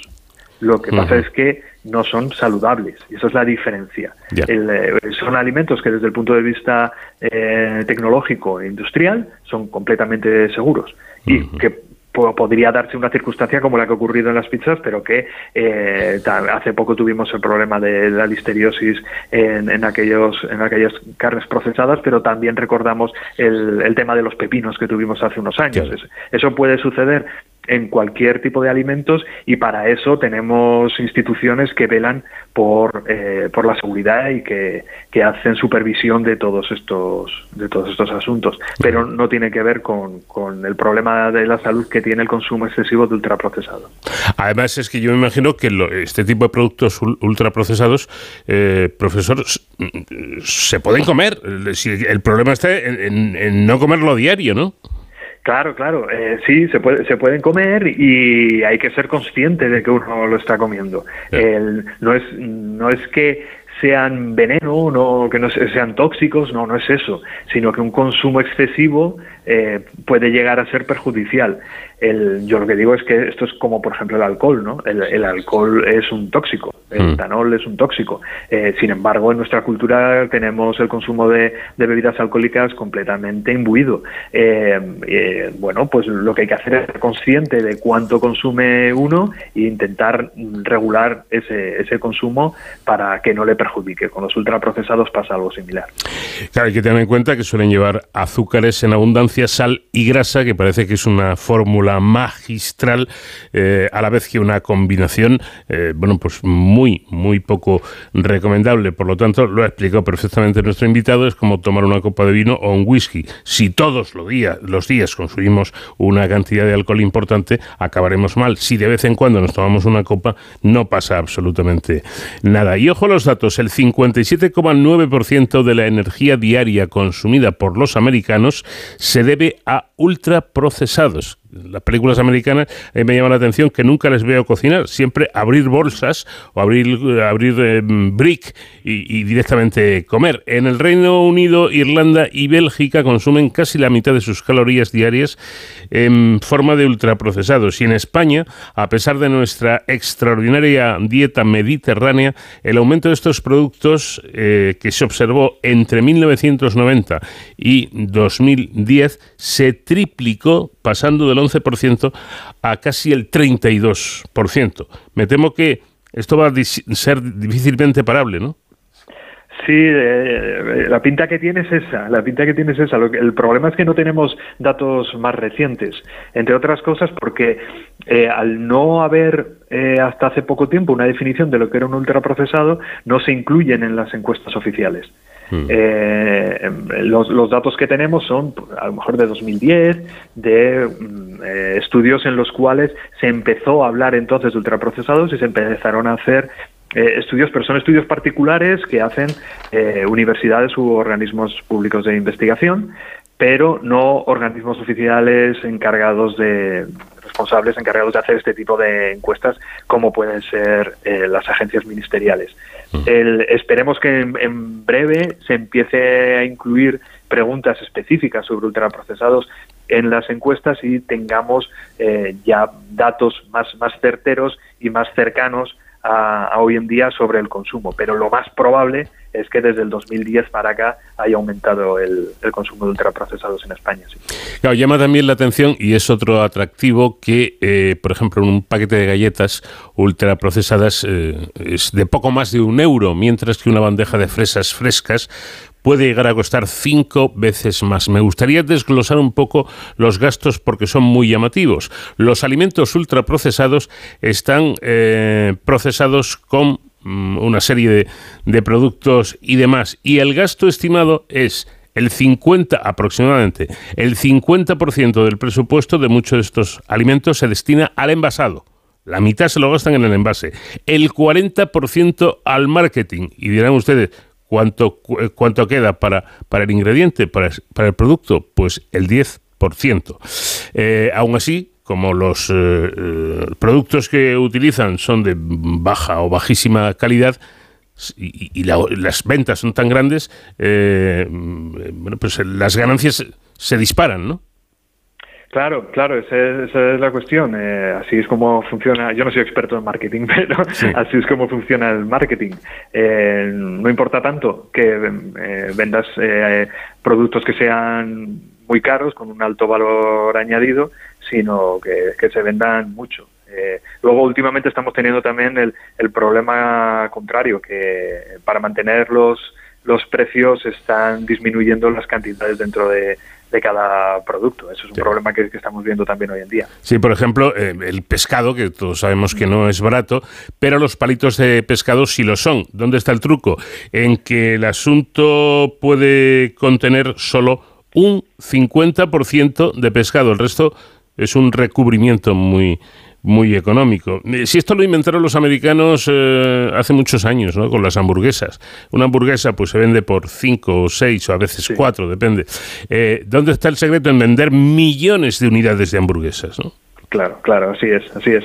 El, el secreto es vender muchas hamburguesas baratas y- pero claro, es vender muchas, pero que también para, para las empresas sea muy rentable esa la fabricación. Por lo tanto, utilizan eh, ingredientes que a veces son de baja calidad, a veces no son de tan baja calidad, pero que provienen de, de países donde los, los salarios son muy bajos. Muchas veces países en vías de desarrollo eh, se compran allí los ingredientes y, y salen muchísimo más baratos que, que alimentos que son más saludables, pero que en principio no deberían ser más caros, pero que como son locales y eh, las, legislaciones en materia laboral son más exigentes, pues al final salen más caros. Ya casi para terminar, ¿cómo afecta a nuestro organismo la ingesta abundante de este tipo de alimentos ultraprocesados y qué enfermedades pueden provocar? Eh, cuando hablamos de provocar enfermedades, estamos hablando de relaciones de causa y efecto, es decir, poder saber si el consumo de un determinado alimento, en este caso un ultraprocesado, da lugar al desarrollo de una determinada enfermedad. En el caso de los ultraprocesados, mm, tenemos poca evidencia todavía de eso, porque, eh, como comentaba al principio, al no haber hasta hace poco tiempo una definición aceptada, era muy difícil hacer investigaciones. Eh, lo que tenemos, y de eso sí que tenemos eh, evidencia bastante sólida, es de asociaciones. Es decir, sabemos que las personas que consumen más ultraprocesados, esas personas tienen también eh, más riesgo de tener eh, o diabetes o enfermedades cardiovasculares, eh, también se ha asociado con, eh, con la obesidad, con el síndrome metabólico, enfermedades neurodegenerativas e incluso con el cáncer. Pero la evidencia científica que tenemos hasta el momento es de asociaciones, es decir, más consumo de ultraprocesados, más probabilidad de tener una de estas enfermedades. Pero nos falta todavía tener evidencia de eh, evidencia de causalidad, es decir, saber que realmente son los ultraprocesados los que están provocando la enfermedad. En, en ciencia las cosas van despacio, son muy complicadas y tenemos que ir paso a paso. El primer paso ya está cumplido, ya sabemos que existe una relación y que es sólida. Ahora tenemos que demostrar la causalidad y para ello estoy seguro de que hay miles de científicos trabajando en todo el mundo. Pues ya lo saben, los eh, alimentos ultraprocesados no es cuestión de hacer una campaña para que los prohíban. Eh, es más, yo tengo que reconocer que están buenísimos, suelen estar muy buenos. Es que ese es el problema precisamente que tienen, Claro. que, no- que nos suelen gustar a todos. Claro. Ese es el problema. Entonces, tomar un bollo de vez en cuando, pues, pues seguramente no pase absolutamente nada, pero hay que Seguro que realizar una, un consumo moderado para prevenir problemas. Javier Sánchez Perona, investigador del CSIC en el Instituto de la Grasa, muchas gracias por habernos atendido. Buenas noches. Muchísimas gracias a vosotros. Buenas noches. De cero al infinito. Tras una densa nube de gas y polvo interestelar en nuestra galaxia, un instrumento del Gran Telescopio de Canarias, el Gran TECAM, ha detectado una estrella supergigante azul con una masa de casi 50 veces la del Sol y una luminosidad próxima al millón de veces la de nuestro astro. Lo más desconcertante es que de un día a otro su velocidad ha variado nada más y nada menos que en 60 kilómetros por segundo. Artemio Herrero, catedrático de la Universidad de La Laguna e investigador del Instituto Astrofísico de Canarias, ha dirigido el estudio y a él le vamos a preguntar pues todas las dudas que, que tenemos. Eh, Artemio, ¿qué tal? Buenas noches. Buenas noches, ¿qué tal? Encantado de saludaros. Muchas gracias. No, no vamos a, a decir el, el nombre de la estrella, si me lo permite, porque es enorme. ¿Por qué un, un nombre tan largo de cifras eh, y letras? Eh, pues es porque, eh, claro, como hay muchísimas estrellas, pues los nombres eh, corrientes y comunes se nos acaban enseguida, con unas poquitas, y el- al resto hay que identificarlas por números. Mm. Básicamente están numeradas. El número eh, que se le asigna en realidad son sus coordenadas sobre el cielo en uno de los catálogos más extensos que, que existen. y que están en el infrarrojo y es un, eh, un número que en realidad lo que da son las coordenadas de la estrella. Pues hablando de coordenadas, ¿dónde está exactamente? Bueno, está en la constelación del cisne, o sea que en principio, si no fuera por esa nube de gas y polvo que, que mencionábamos, eh, la veríamos a simple vista. Sería una de las estrellas que podría tener, si no directamente un nombre, al menos eh, podría ser una de las que eh, más o menos eh, pues tienen un, un número eh, cortito, un, de, de, eh, un, un nombre con, con una serie cortita de números, ¿no? No una cosa tan larga. O sea, que el, el hecho de que exista esa nube de, de polvo es lo que hace que esta estrella eh, haya sido desconocida hasta, hasta ahora, ¿no? Ese gas y polvo la- tapan la estrella. la, la ocultan completamente, la hacen, eh, en realidad la, la podemos ver, existen los catálogos, pero claro, es, una, eh, es un puntito irrelevante en el cielo, no, no le habíamos prestado la más mínima atención. ¿no? Esta, esta estrella fue observada durante la puesta a punto del espectrógrafo multiobjeto Megara, tras eh, su instalación en el Gran Tecán, ubicado en el Observatorio del Roque de los Muchachos en la isla de La Palma, en Canarias. ¿Cómo es este aparato?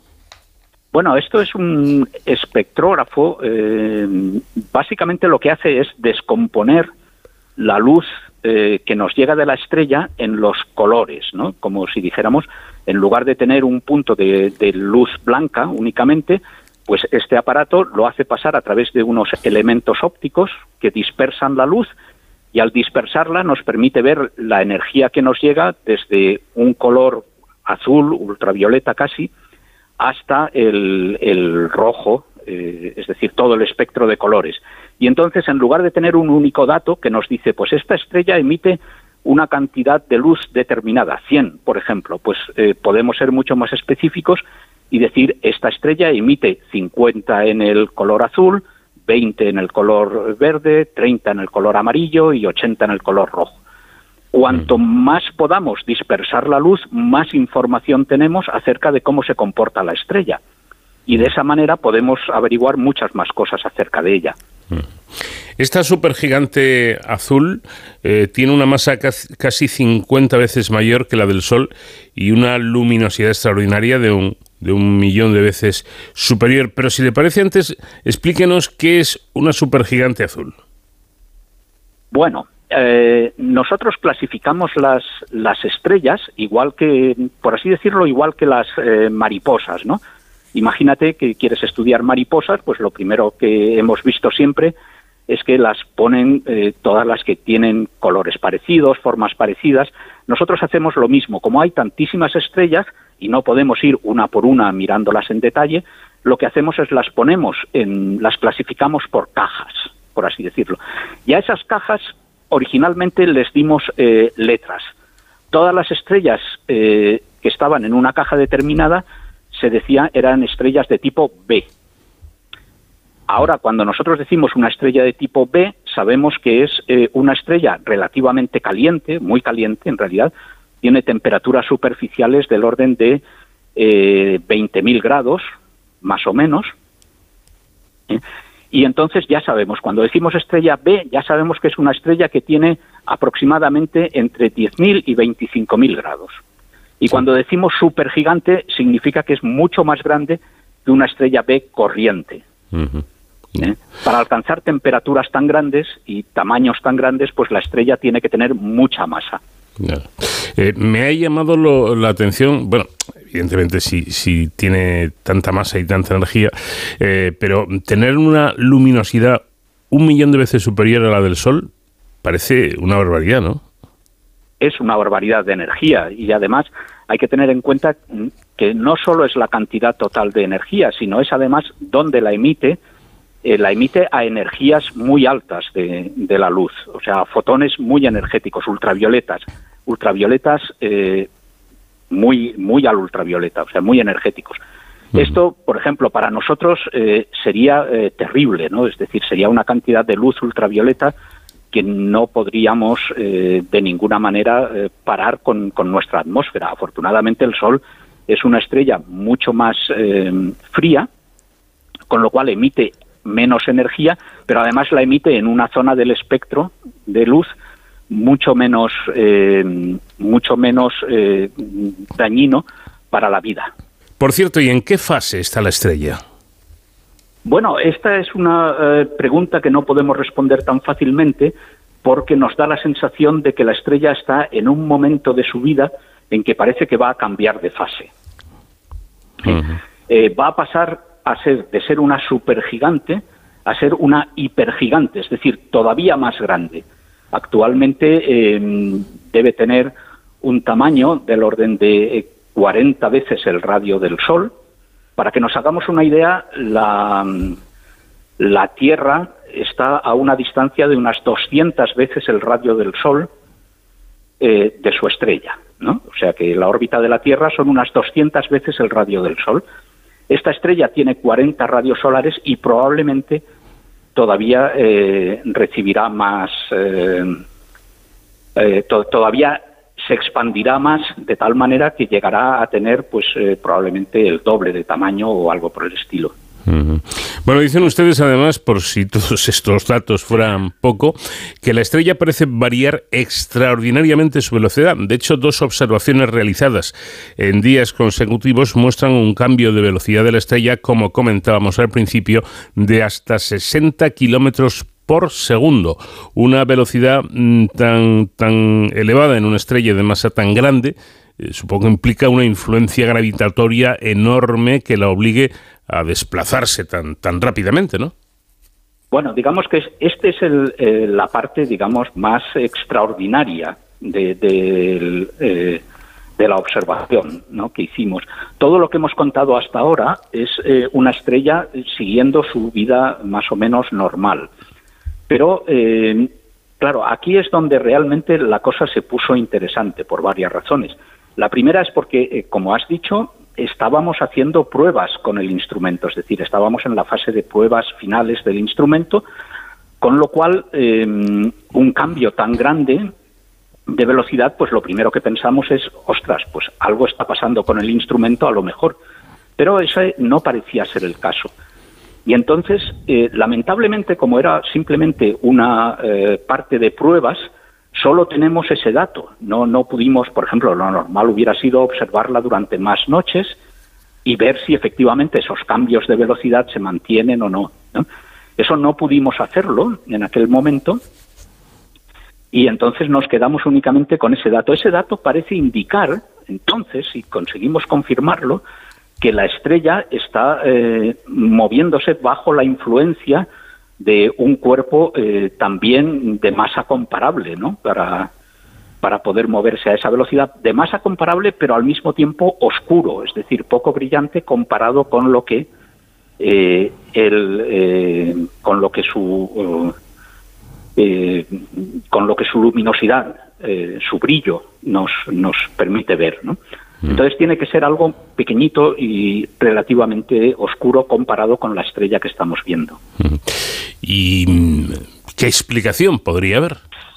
Ah, bueno, puede haber varias explicaciones, eh, unas más complicadas que otras. La, la que eh, no es la única, ¿no? pero evidentemente la más atractiva sería que fuera un agujero negro. ¿Eh? Sería la más atractiva no solo porque, bueno, pues lo de agujero negro siempre despierta la imaginación y, y parece muy exótico y todas esas cosas, sino porque para haber formado un agujero negro antes ese agujero negro tendría que eh, haber nacido a partir de una estrella todavía más grande que la que vemos ahora. Lo cual hubiera sido una cosa eh, y también una cosa enorme y también porque em, eh, estamos convencidos de que debe haber muchos más agujeros negros en torno a estrellas de masivas como esta de los que conocemos. Pensamos que tiene que haber muchos más y entonces intentamos acercarnos eh, eh, a descubrirlos.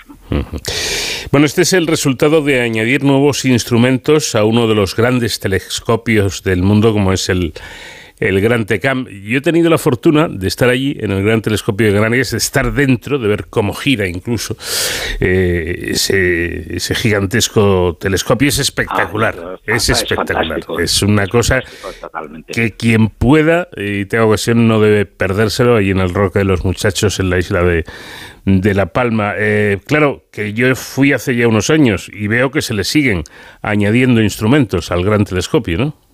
Bueno, es imprescindible. Eh, eh, esto es como, eh, como tener un, un coche de, eh, de Fórmula 1, pero claro, hay muchos componentes del coche eh, que no es solo el motor. El motor es muy importante, es como el espejo, pero claro, luego hay eh, muchísimas cosas que hacen que ese coche realmente sea competitivo, ¿no? Pues ocurre lo mismo con los telescopios. El, el espejo es muy grande, es lo más lo primero que necesitas, lo, lo que le da, digamos, su naturaleza, pero claro, luego tienes toda una serie de elementos imprescindibles. Sin los instrumentos, los telescopios son absolutamente inútiles. Y sin, telescopi- sin instrumentos punteros, los telescopios eh, son mm, no inútiles, pero pierden muchísimo. Ya quedan reducidos a un telescopio común. Un telescopio con un buen instrumento es mucho más eh, potente que, que un telescopio todavía mayor con un mal instrumento. En fin, pues eh, insisto, eh, insisto en la recomendación para quien tenga ocasión, digo, y se acerque hasta la isla de La Palma y pueda ver ese, ese maravilloso espectáculo que ofrece el, el Gran Tecam. Artemio Herrero, eh, catedrático de la Universidad de Laguna, investigador del IAC, muchísimas gracias por habernos atendido y que sigan ustedes descubriendo estrellas. Muchas gracias a vosotros por el interés y esperamos que efectivamente eh, eh, sigamos descubriendo estrellas y todas las cosas fantásticas que el cielo nos ofrece y que la gente eh, se acerque y se interese por la ciencia, no solo por los telescopios incluso, sino por, lógicamente por todos los instrumentos científicos que son apasionantes. Vamos de cero al infinito en Onda Cero. Paco de León. El acontecimiento radiofónico de esta Navidad se llama Julieta Serrano. Nuevas. Cómpreme una manzana. Ayude a esta mujer humilde. La fábula inmortal de una vida imaginada. Quería que se sintiera orgullosa de su abuela española y me dejé llevar por las mentiras piadosas. Pues sí que está usted en un buen lío. Un actor para un milagro. ¿Cómo vamos a convencerles de que actúen para nosotros, arriesgándose a que salga todo mal y se descubra la farsa? Con Imanol Arias, Charo López, Miguel Reyán y Alicia Borrachero. ¡Viva la farsa, hijo! Y la colaboración especial de Emilio Gutiérrez Cava, Manuel Galeana y Secund de la Rosa. A ver si se cree usted que el trabajo de actriz es una broma. Está aquí, el poeta de Granada. No digo que no se pueda hacer. Un actor para un milagro. La ficción navideña de más de uno. Este domingo a las 11 de la mañana en Onda Cero. Pues venga marchando, que la escena se está haciendo larga.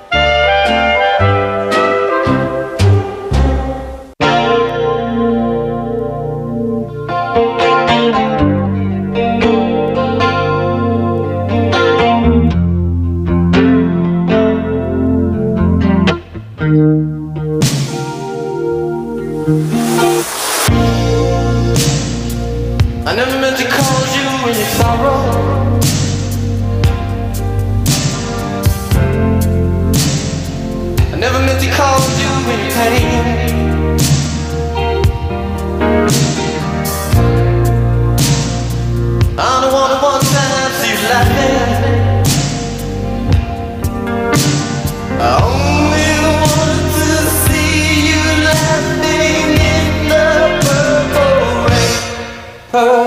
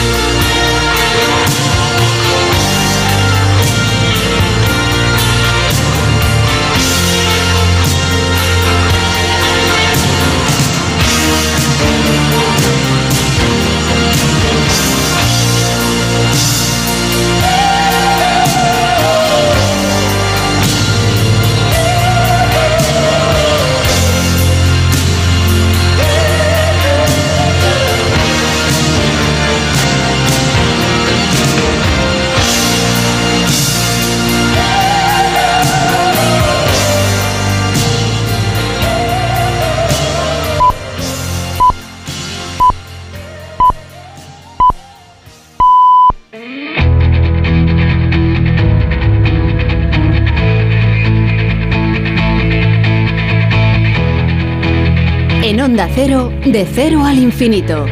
Paco de León.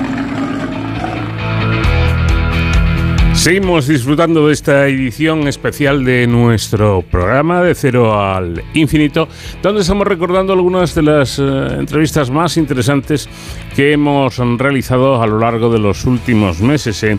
En esta madrugada también especial en la que seguro que dentro de un rato, no demasiado, habrá mucha gente que se disponga a preparar la cena, la cena de Nochebuena, que es todo un acontecimiento familiar.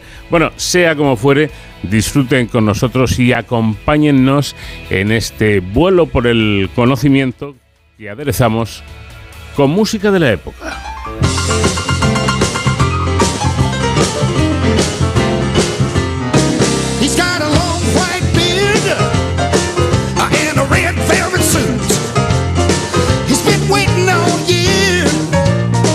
To try out his boogie shoes. Turn on the holiday lights. Santa Claus is here tonight. He pulls off his backpack. We all jump for joy. He's brought party presents for all the good girls and boys. There ain't no time to stall. Boogie woogie Santa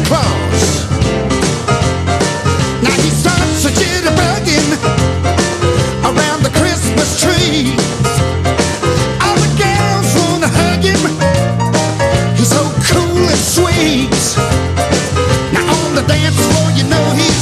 Boogie woogie Santa Claus. Boogie, boogie, boogie, boogie, boogie, woogie, Santa Claus. Boogie, woogie, Santa Claus.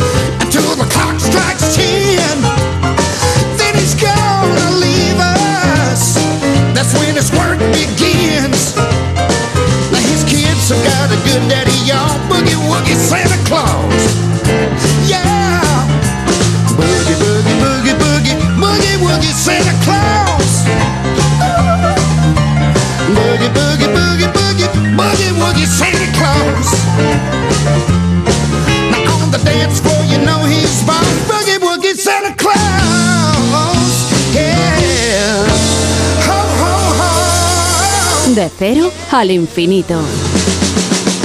Merry Christmas. Un proyecto del CSIC analizará cómo los microorganismos repueblan lavas y rocas de la Antártida tras la retirada del hielo. La iniciativa llamada Rock Eaters estudiará in situ el proceso denominado biometeorización, por el que la actividad de los microorganismos coloniza las rocas. Los resultados permitirán conocer una diversidad antártica desconocida y caracterizar sus dinámicas para poder valorar así su resiliencia frente al cambio climático.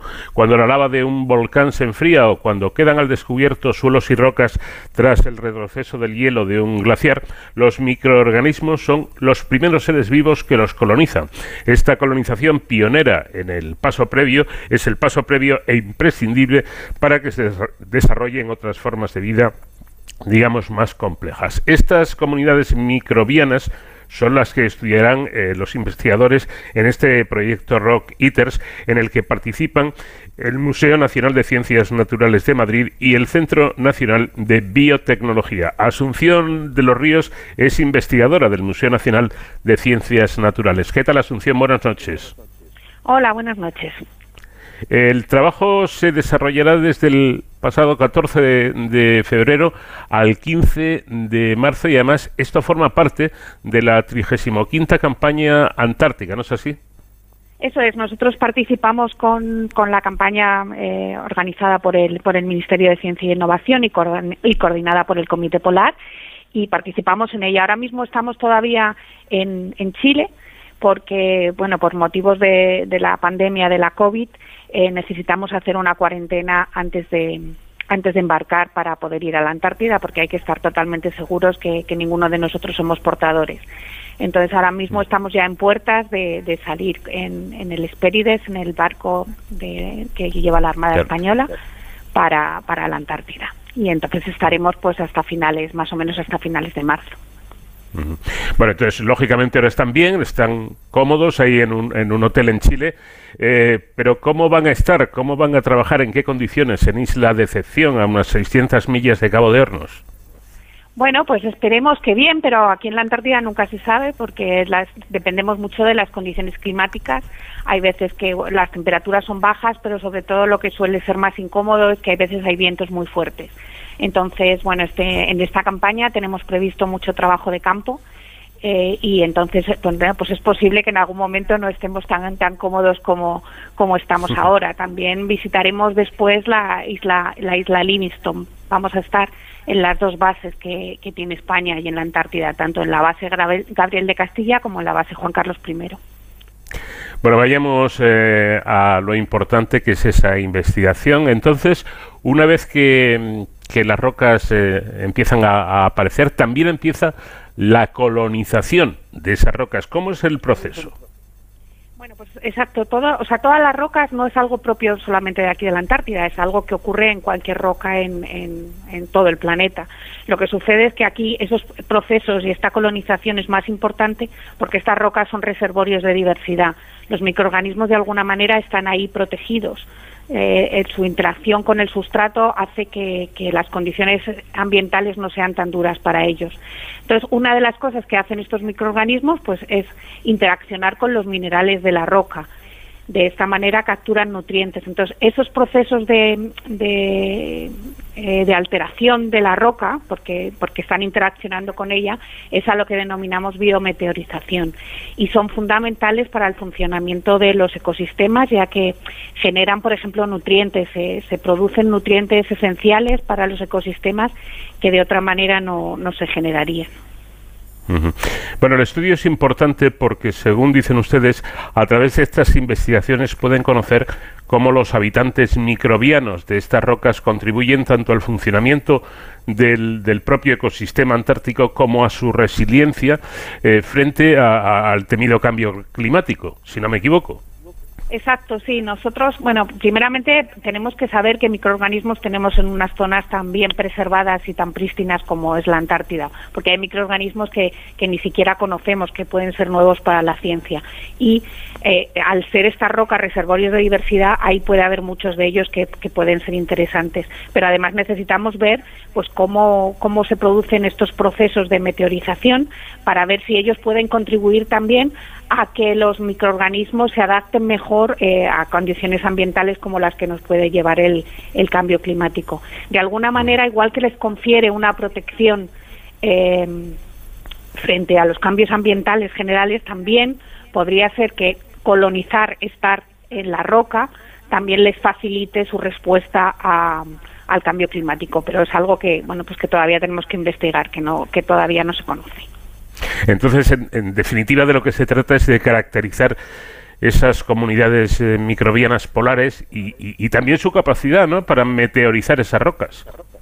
Exacto, es queremos eh, ab- abordamos los dos aspectos, ver quién está ahí, cómo están, cómo se orga- cómo están organizados, por eso también vamos a hacer en España luego muchos estudios de microscopía, porque podemos ver ahí los microorganismos cómo están dentro de sus microhábitats, pero además lo que queremos ver es cómo so- sobre todo caracterizar estas interacciones microorganismo-mineral, por eso vamos a trabajar a, muchas escalas, porque trabajamos desde roca hasta comunidad microbiana hasta célula microbiana, y bajamos hasta una escala o queremos bajar hasta una escala nanométrica, porque realmente esas interacciones microorganismo-mineral en las que se basan los procesos de meteorización eh, se producen a nivel nanométrico. Es, es, un, es muy pequeño lo que se produce, lo que pasa es que, claro, las rocas están colonizadas por muchos microorganismos y ocupan áreas muy amplias, lo cual puede hacer que, que este efecto sea mucho mayor y su importancia puede ser eh, mayor dentro de los ciclos biogeoquímicos.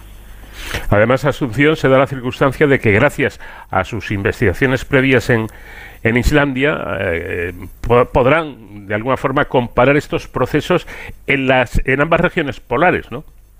Exacto, nosotros el, el proyecto, este proyecto Rock Eaters, es un proyecto que nosotros decimos bipolar, aunque bueno, a veces la palabra no, no suena muy bien, porque realmente lo abordamos en los dos en los dos polos. Entonces ya en el verano pasado estuvimos en Islandia y ya recogimos sobre todo lavas de distintas de distintas erupciones de distinto tiempo, de, o sea, lavas de distintas edades y ahí estamos viendo ya cómo es la secuencia de colonización de esas lavas eh, a lo largo del tiempo. Y ahora vamos a hacer lo mismo con las lavas que hay en la isla de Decepción, que también tenemos dos, dos épocas diferentes en las que ha habido erupciones y en las que podemos comparar. Y queremos ver así de alguna manera si hay patrones similares ver también cómo afectan las condiciones ambientales y bueno también eh, puede haber diferencias a nivel físico-químico en la roca que también pueden hacer que las rocas estén colonizadas por distintos microorganismos y que a su vez los procesos de meteorización sean diferentes. Ujú. Bueno, ustedes destacan también un aspecto especialmente innovador de la expedición y es que gracias a los desarrollos ya obtenidos eh, en el proyecto TREDS, concretamente, se usará un laboratorio portátil que es capaz de funcionar de forma automática unido a un novedoso sistema informático que les va a permitir secuenciar y analizar ADN microbiano directamente en el punto de muestreo, sin, sin moverse de ahí. Sí, eso es. Bueno, mira, el equipo lo componemos dos, ah, de la expedición lo componemos dos investigadores del Museo de Ciencias Naturales, eh, yo y, y Fernando Garrido, pero luego hemos tenido la suerte también de contar con nosotros con un investigador, Javier Tamames, del Centro Nacional de Biotecnología, que es el que ha desarrollado estos, estos sistemas y ahora podemos decir que hemos venido aquí gracias a su co- colaboración con un laboratorio portátil que nos va a permitir extraer el DNA en campo eh, va- pero no solamente eso, sino que mm, gracias también bueno al uso de unos secuenciadores que hay ahora muy pequeños vamos a poder secuenciar ese DNA y también vamos, eh, gracias al sistema bioinformático desarrollado, poder analizar los datos. Es decir, en horas vamos a poder saber que, que no solamente qué microorganismos tenemos ahí, sino que además, como vamos a hacer estudios de metagenómica, vamos a saber también qué funciones pueden tener esos microorganismos, algunas de las cuales seguro van a estar relacionadas con esos procesos de meteorización. Esto es muy importante porque normalmente, bueno, cuando vienes a un ambiente extremo como este, pues tú tienes que recoger las muestras, luego vuelves a España y en el laboratorio analizas y hay veces que dices, pues vaya, no he cogido la muestra que era más interesante o he cogido poca de esto que era más importante. Pero aquí, en este caso, como vamos a obtener información en horas, nos va a permitir diseñar un muestreo mucho más mucho más eficiente, porque vamos a localizar primero cuáles son los puntos de mayor interés y así vamos a poder luego recolectar las muestras que seguiremos estudiando en, en España con estas técnicas y también con, con otro grupo de técnicas que vamos a combinar como microscopía, espectroscopía, distintas técnicas, pero ya sabiendo que ese material es idóneo para, para hacerlo. Entonces esto es algo muy novedoso que, que hasta lo que nosotros sabemos en, en este tipo de material no, no, se ha, no se ha realizado todavía. Bueno, pues muy interesante. Dicen además ustedes que las características de esta eh, investigación, tanto por su carácter innovador como por la ubicación e interés de los sistemas a estudiar, eh, proporcionarán mm, resultados novedosos y de gran importancia para entender el funcionamiento del ecosistema antártico y contribuir a su conservación. Porque entiendo, Asunción, que fundamentalmente se trata de eso, de preservar ese, ese hábitat, esos hielos en, en- en lucha con el calentamiento del, del planeta. Exacto, o sea, nosotros, bueno, eh, lo que nosotros queremos es contribuir a conservar, sobre todo a conservar la diversidad que hay que hay en estas zonas, como, como en la Antártida. Es una diversidad desconocida. Una de las cosas novedosas también de este proyecto es que muy posiblemente vamos a encontrar microorganismos que tengamos que describir porque sean nuevos para la ciencia, que no se conocen.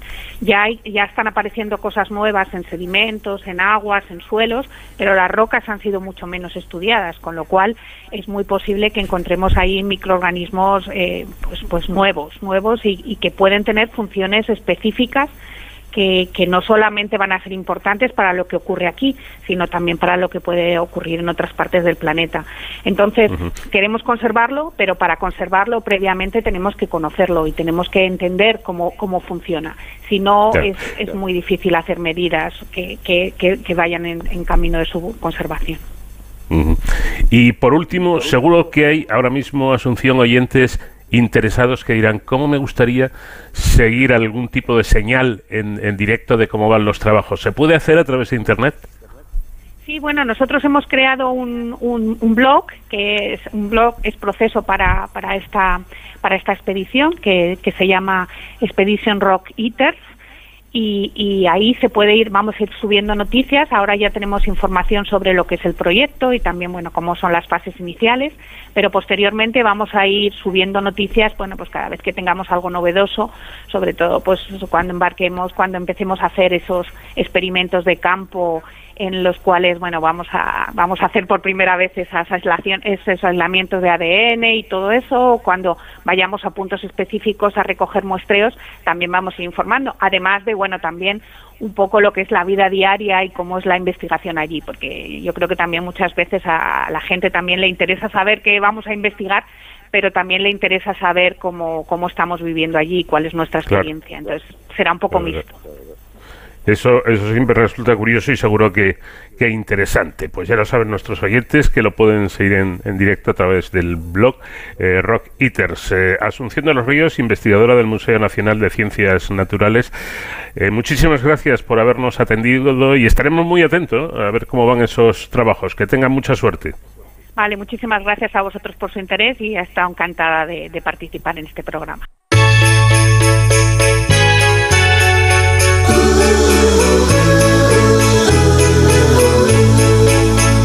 Snow is falling all around me. Children playing, having fun. It's the season, love and understanding.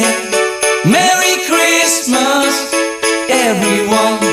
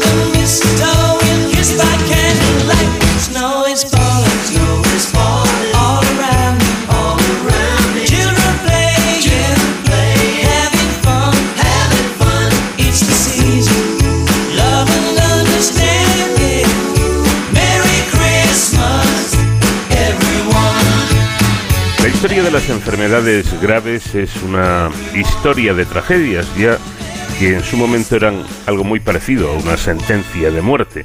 Poco a poco y gracias a la investigación y a la medicina, la situación se fue suavizando y muchas de estas patologías llegaron a ser controladas. Desde el cólera hasta la tuberculosis, hoy solo son un mal recuerdo que ha pasado a la historia. En otros casos, enfermedades mortales en su día, como el SIDA, han pasado de ser mortales de necesidad a ser una enfermedad crónica que hoy en día se controla con un par de pastillas al, al día. Pero, ¿qué pasa con el cáncer? Las cosas han cambiado mucho para bien y hoy más de la mitad de los cánceres tienen curación, pero sigue dando mucha guerra y desgraciadamente muchas muertes todavía. ¿Qué se puede hacer para curar todos los cánceres? ¿Será posible algún día convertirlos en enfermedades crónicas? ¿Es, ¿Esta sería la solución? ¿O al menos una solución intermedia?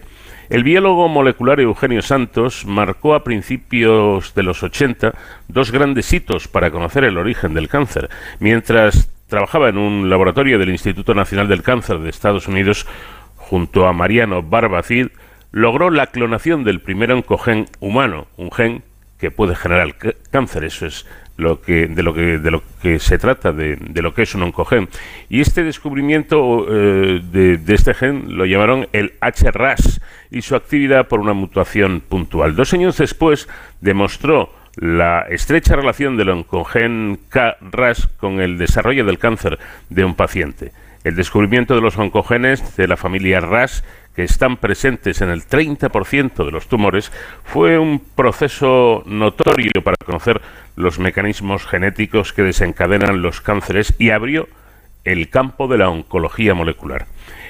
Ya en el año 2000 y de vuelta en España consiguió otro objetivo, poner en marcha un centro de investigación oncológica integral siguiendo el modelo de los Estados Unidos donde se aunan investigación básica, clínica y aplicada y así nació el Centro de Investigación del Cáncer de Salamanca, de titularidad mixta del CSIC y la propia Universidad Salmantina, que es un referente nacional en investigación oncológica. Profesor Eugenio Santos, ¿qué tal? Muy buenas noches.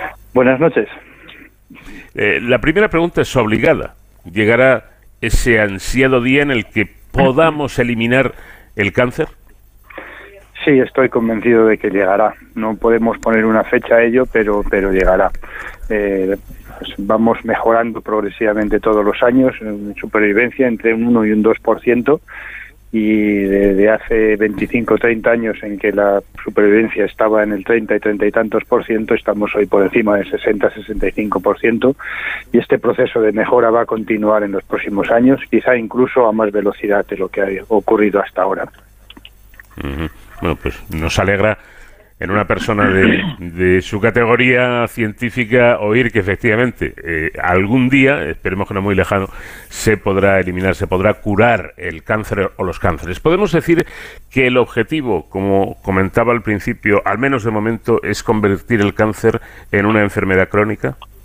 Efectivamente, este es en el proceso de curación del cáncer. La primera meta va a ser convertirla en una enfermedad crónica, es decir, que eh, nos moriremos con cáncer, pero no nos moriremos de cáncer. Eh, la siguiente etapa será eliminar la causa originaria de, los tumores, que son las alteraciones genéticas, y eso sería lo que sería definitivamente una curación absoluta, la desaparición de, del problema. Es interesante esto. Moriremos con cáncer, pero no de cáncer. Ese sería ya un, un gran logro y un gran paso. Eh, profesor, ¿qué, ¿qué, les pasa a las células eh, para que en un momento dado se vuelvan un poco locas y no paren de crecer hasta, hasta formar un tumor? Pues eh, el, el, mecanismo de control de las células normales, las, cualquier organismo tiene que tener un, un, control positivo y un control negativo para que se produzca un crecimiento armónico. Eh, tiene que haber unos frenos y tiene que haber unos aceleradores específicos en las células como consecuencia del envejecimiento, de, del, proceso de, vivir. Alguno de esos mecanismos se, se, se altera y ocurre o que bien se frena el desarrollo de algunas células o se acelera el desarrollo de estas células y esto acaba eventualmente en el desarrollo de un tumor, una producción de un tumor. Quizá en cierto modo es una consecuencia ineludible de, de vivir, de- del proceso de envejecimiento. Eh, es curioso porque, mm, según me explicaron una vez, eh, bueno, en primer lugar, la- el cáncer no es una enfermedad, sino un conjunto de enfermedades, ¿es así? Sí, clínicamente, si a cualquier clínico se le pregunte, que hablamos del cáncer hay más de 200 tipos distintos clínicos que se pueden diferenciar de, de procesos tumorales que no tienen que ver nada unos con otros en su aspecto externo. En su eh, mecanismo íntimo, en todos los casos, son consecuencia de una alteración genética de algún gen que se que, que, que constituye esa alteración el inicio del proceso, pero posteriormente lo- las manifestaciones clínicas son totalmente distintas, hasta el punto de poder decir eso, que no debemos hablar del cáncer, sino de los cánceres, 200 o más tipos conocidos. Eh, bueno, hablábamos antes de, de- de cómo un gen muta, se convierte en oncogen y esto puede desarrollar eh, posteriormente un, un tumor, un cáncer en, en definitiva. Eh, ¿Cómo es ese proceso de, mutación? Bueno, en, en- viviendo estamos expuestos en, en la naturaleza a un montón de agentes mutagénicos, desde la luz ultravioleta del sol que recibimos, a agentes químicos del medio ambiente en que nos encontramos, etcétera, etcétera. Incluso los mismos alimentos, al digerirlos, pueden producir agentes mutagénicos. Todos estos agentes, nuestro material genético está expuesto a estos agentes mutagénicos a lo largo de la vida y simplemente por una cuestión estadística, estocástica, en algún momento alguno de estos agentes puede producir un daño, que es una mutación, y esa mutación pasar a las siguientes generaciones de células en nuestro organismo y eventualmente eh, a lo largo de mucho tiempo, pues esto no es una cosa que ocurre de un día para otro, pues esa mutación eh, proporciona la, la aparición de un tumor a lo largo del tiempo. ¿Hay alguna predisposición para padecer cáncer? El- el- el- la respuesta sencilla es que el cáncer no es hereditario, no, no, no pasa de padres a hijos. Eh, realmente sí que hay una pequeña proporción, un 5 o un 10% de los tumores que, pueden tienen un componente hereditario genético, pero la mayoría de ellos no lo son. Lo que sí hay diferencia bastante en, la, población es en la capacidad de respuesta a estos mutágenos que, hay en el medio ambiente. En algunos organismos, algunos, en algunos individuos eh, responden, corrigen esas mutaciones con mucha más eficiencia que otras y eso sí se traduce en una mayor o menor predisposición a, a tumores. Eh, Es el caso concreto que dicen, hay gente que eh, el cáncer de, de pulmón está asociado con el tabaco y alguien puede comentar que hay gente que ha fumado toda su vida y no ha desarrollado esos esos, esos tumores. Eh, eh, existe, la, como digo, la- una capacidad en algunos organismos, en algunos individuos, de corregir las mutaciones con más eficiencia que otros y eso se traduce en una mayor o menor predisposición a lo largo de la vida de desarrollar la, la- la poder- de la posibilidad de la aparición de algún tumor. Eh, me imagino que entonces, por la explicación que usted está dando, eh, cuando el médico mm, nos recomienda o, nos dice si tenemos antecedentes familiares de, de algún tipo de cáncer y nos recomienda una prueba preventiva, es por eso, por prevenir, porque aunque sea un pequeño porcentaje de, de cánceres eh, hereditarios, existir existen. Efectivamente, y esto se tiene una aplicación práctica hay un porcentaje, un 10%, un 5 o 10% de cánceres de mama, que son tienen ese componente hereditario, también un porcentaje semejante de cánceres de colon. Eh, muchas personas tienen pólipos de colon que en un porcentaje muy básico, muy bajo pueden pueden evolucionar a, tumores y, en esto se puede detectar en, eh, en, en el, en el componentes en los componentes genéticos de los individuos. De hecho hay ya programas nuestro mismo centro del cáncer de Salamanca lo, lo llevamos a cabo de detección de la presencia de estas mutaciones de manera que eh, si se encuentra una familia en la que está presente esta mutación no, eso no quiere decir que las personas de esa familia presenten el tumor, pero sí que van a tener una probabilidad bastante más elevada de que ese tumor pueda aparecer.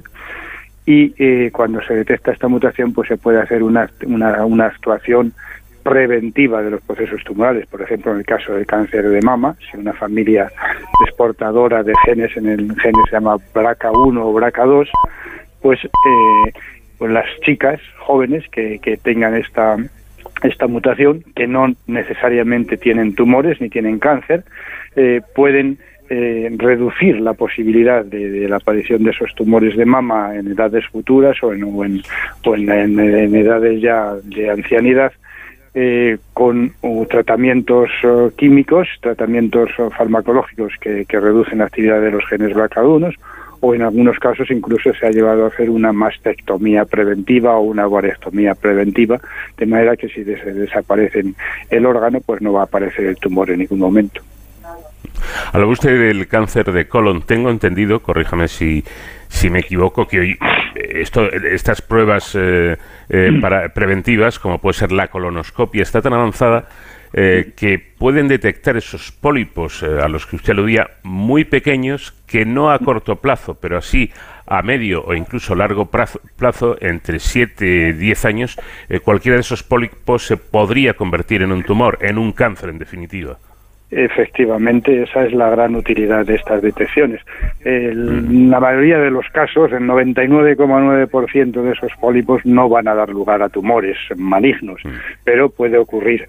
Y simplemente con eliminarlos en esa etapa premaligna, el- un, un pólipo no es un tumor, eso hay que dejarlo muy claro, pues se elimina el pólipo, pues se elimina la posibilidad muy lejana que existe de que en el futuro ese pólipo pudiera evolucionar a formar un tumor real.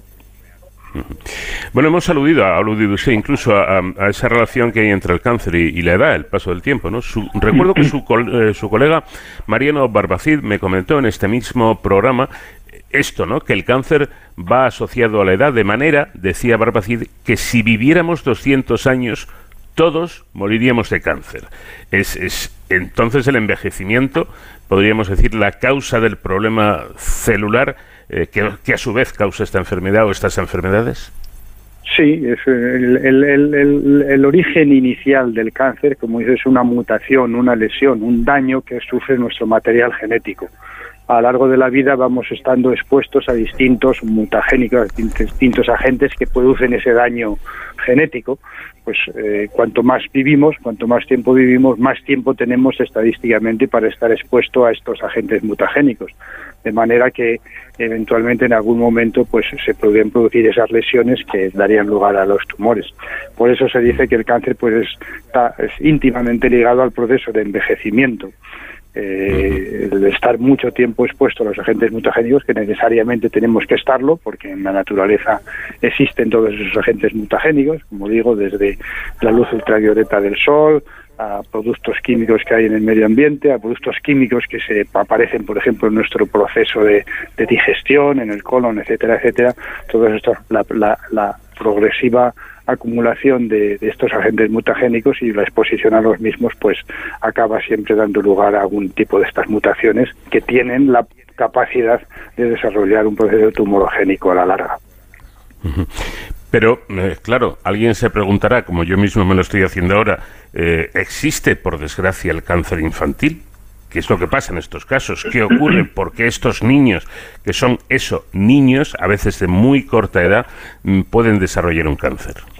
Esta es precisamente aquí es donde hay la gran incidencia de ese pequeño porcentaje de tumores que son hereditarios. Se requiere una mutación que en estos casos hay niños, por, por ejemplo, retinoblastoma, que aparecen o, o nacen ya con algún tumor en, la, en, en el ojo o lo desarrollan muy tempranamente.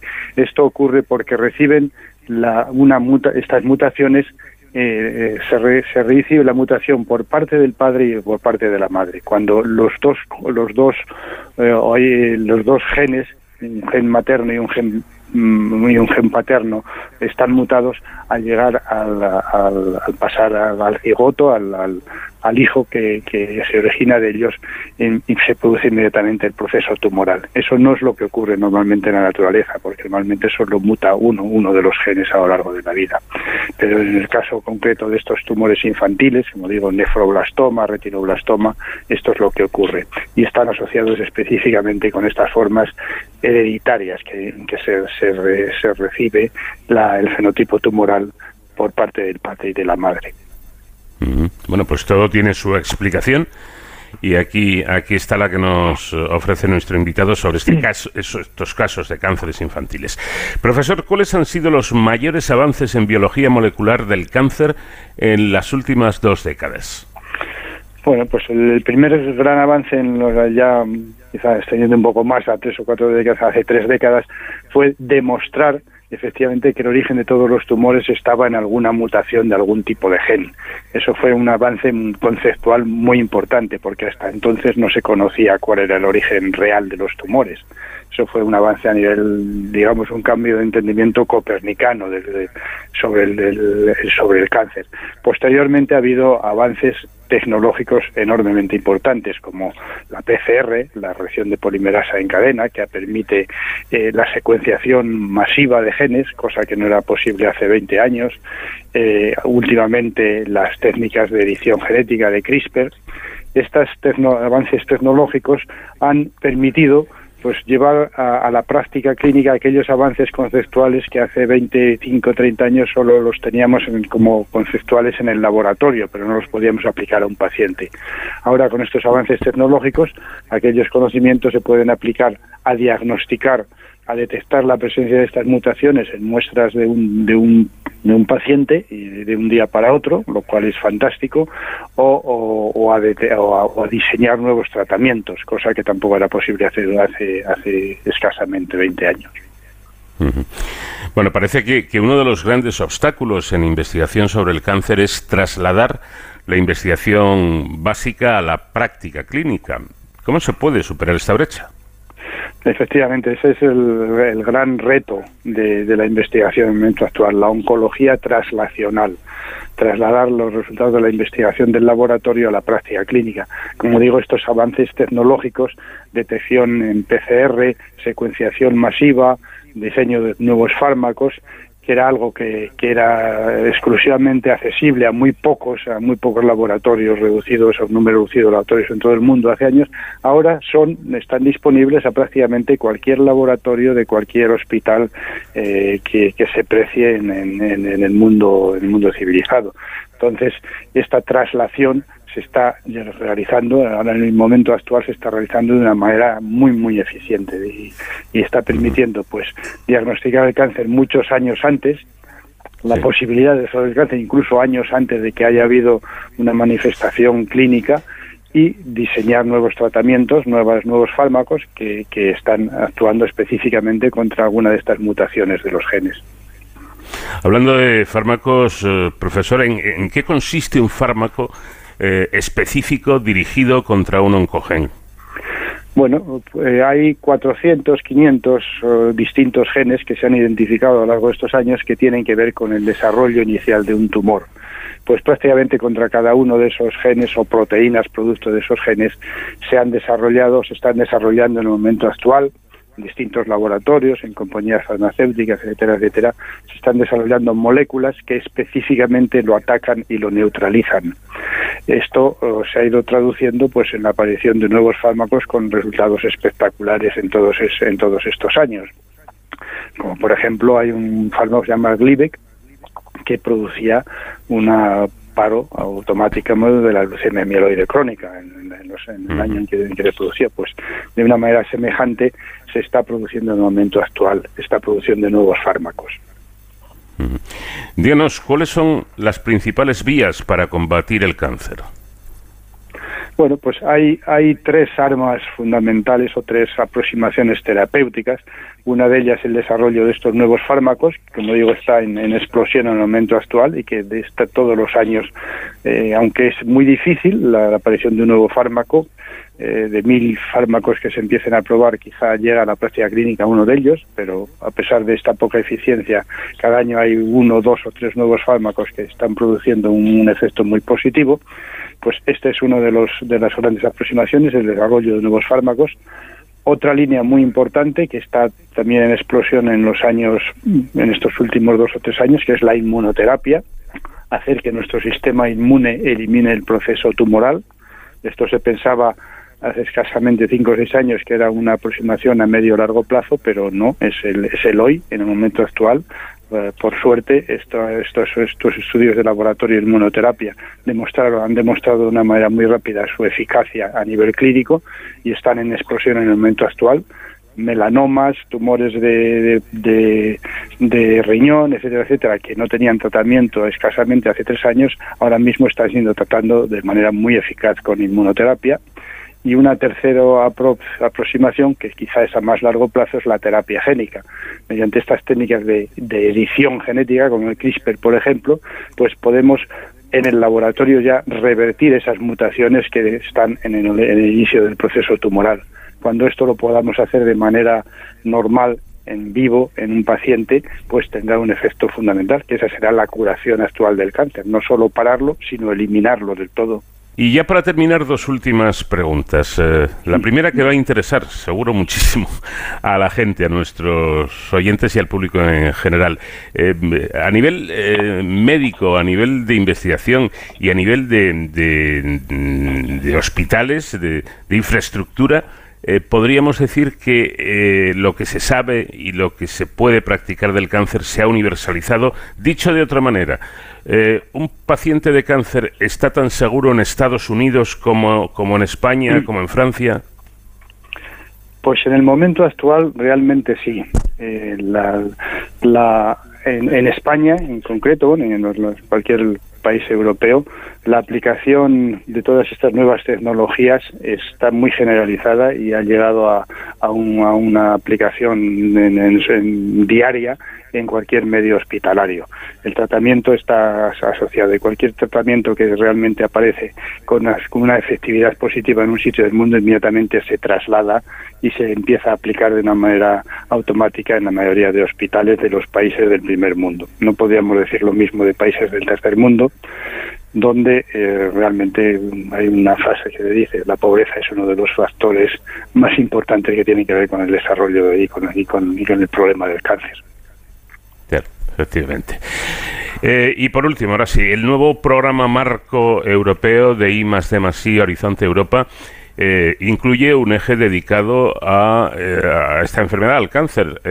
¿Cómo va a impulsar este hecho la investigación oncológica en, en Europa?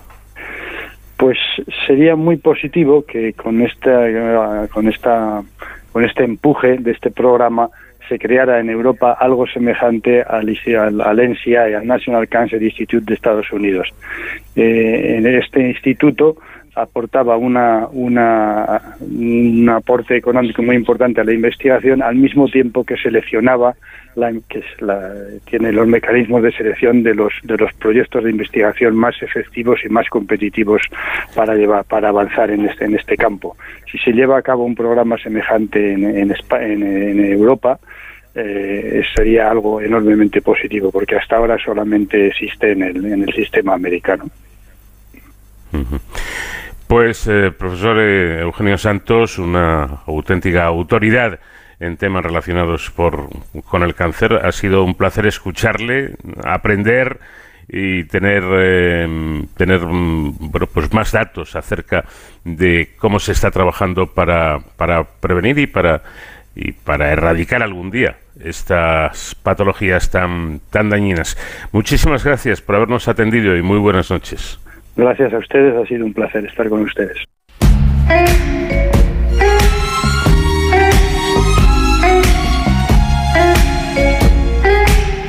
De cero al infinito.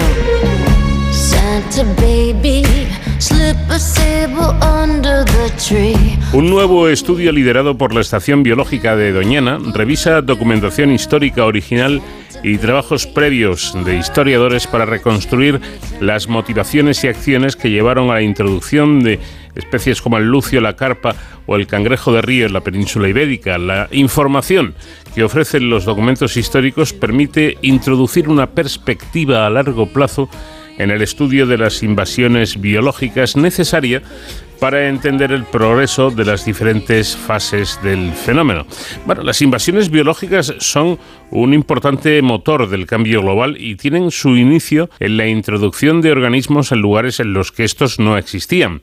Con el aumento y la aceleración del transporte por todo el mundo, perdón, la introducción de especies no ha dejado de crecer, pero eso no debe hacernos creer que las introducciones sean un fenómeno moderno. En realidad, se han producido desde hace milenios, según afirma Miguel Clavero, que es investigador de la Estación Biológica de Doñana y autor del estudio. Profesor, ¿qué tal? Buenas noches. Buenas noches. Bueno, ¿de cuánto, de cuándo datan las primeras introducciones de especies? Bueno, no sabría decirte las primeras introducciones de especies, pero eh, el- el- los seres humanos han estado llevando especies animales consigo, pues diría como mínimo desde que empezaron a domesticarlas y los primeros serían los, los primeros perros de, a partir de lobos domesticados que ya se moverían la gente con ellos hace 30.000 años, por supuesto todos los cultivos en los últimos 10.000 años en diferentes lugares del mundo y bueno, se han ido moviendo especies por, por mo- motivos diferentes, para comer, por prestigio, como, como cultivo y eh, allí donde han ido las poblaciones humanas que tenían eso una clase dirigente que requería prestigio o tenían un grupo, se alimentaban de algunos animales, de algunas plantas, pues las movían con ellos. Mm. En el caso del rey Felipe II, parece que fue el hecho de quedar prendado de la jardinería centroeuropea y esto le llevó a incorporar muchos de sus usos en los exteriores de, de los sitios reales, si no me equivoco. Sí, eso, eh, eh, fue a partir, supuestamente, según hemos mm, podido reconstruir así, o, entender por la literatura histórica, eh, quedó eh, como maravillado por, por los jardines europeos, tanto italianos como centroeuropeos, y a, la- y, a, y a su llegada, a su vuelta a España, después de un viaje muy largo que hizo al final de la década de los 40, principios de los 50 del siglo XVI, pues eh, quiso incorporar esos usos en los exteriores de los sitios reales y bueno, eso implicaba muchas modificaciones, como por ejemplo se eliminaron todas las plantas de fruto y se utilizaron prácticamente solamente plantas de adorno, que eso era un cambio gigantesco con lo que eran los jardines españoles, y para, para poder hacer eso y para también construir los estanques para peces y para aves que se utilizaban en Centro Europa, pues se trajo jardineros y profesionales de- de- del continente, sobre todo de Países Bajos. Mm. Parece que, que estos cambios quedaron eh, documentados en abundante documentación generada por la administración de, de Felipe II. Supongo que estos archivos son mm, una gran ayuda y tienen un, un gran valor, ¿no? bueno, son la base de trabajo de, de los historiadores de esa época. Hay un- una base documental completamente alucinante para, para quien como yo no estábamos acostumbrados a, a trabajar con eso, ni siquiera a, a tener una idea del calibre de la información que hay.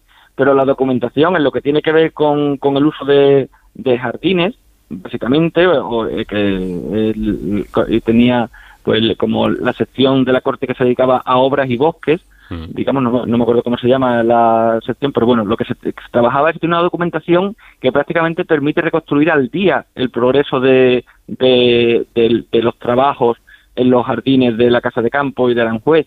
Al día lo que ocurre con, lo, con, lo, con, lo, con la vegetación, con las especies de animales que se tenían, con el cuidado de todo. Es una, es una información eh, increíblemente exhaustiva. Y en, en estos jardines los eh, estanques tenían, tenían su espacio, eh, espacio importantísimo para esto porque ahí es donde se introducen eh, estas nuevas especies, ¿no? Sí, se, se, se, se introducen especies acuáticas porque se, se considera casi como un, un, un signo de, de prestigio, le da mucho valor a los palacios, se le, o se le daba mucho valor el hecho de tener especies que, bueno, en Centro Europa se habían empezado a, ya eran especies culturalmente importantes, su cultivo, la carpa y el lucio, pero en España no existían, entonces esa incorporación era algo como que daba mucho prestigio y forma una parte importante del- del valor que se le da a los estanques. Que además, bueno, formaban, entraban a formar parte después de la, de la dieta de la corte. Sí. Y, y para no solamente para eso, porque los estanques se, se, se construyen también para, para, el, para el ocio de la, de la casa real y también para tener otros animales. Se, se introducen cisnes y se quiere introducir muchas especies de aves para darle una sensación de naturaleza, como promover la naturaleza de los estanques.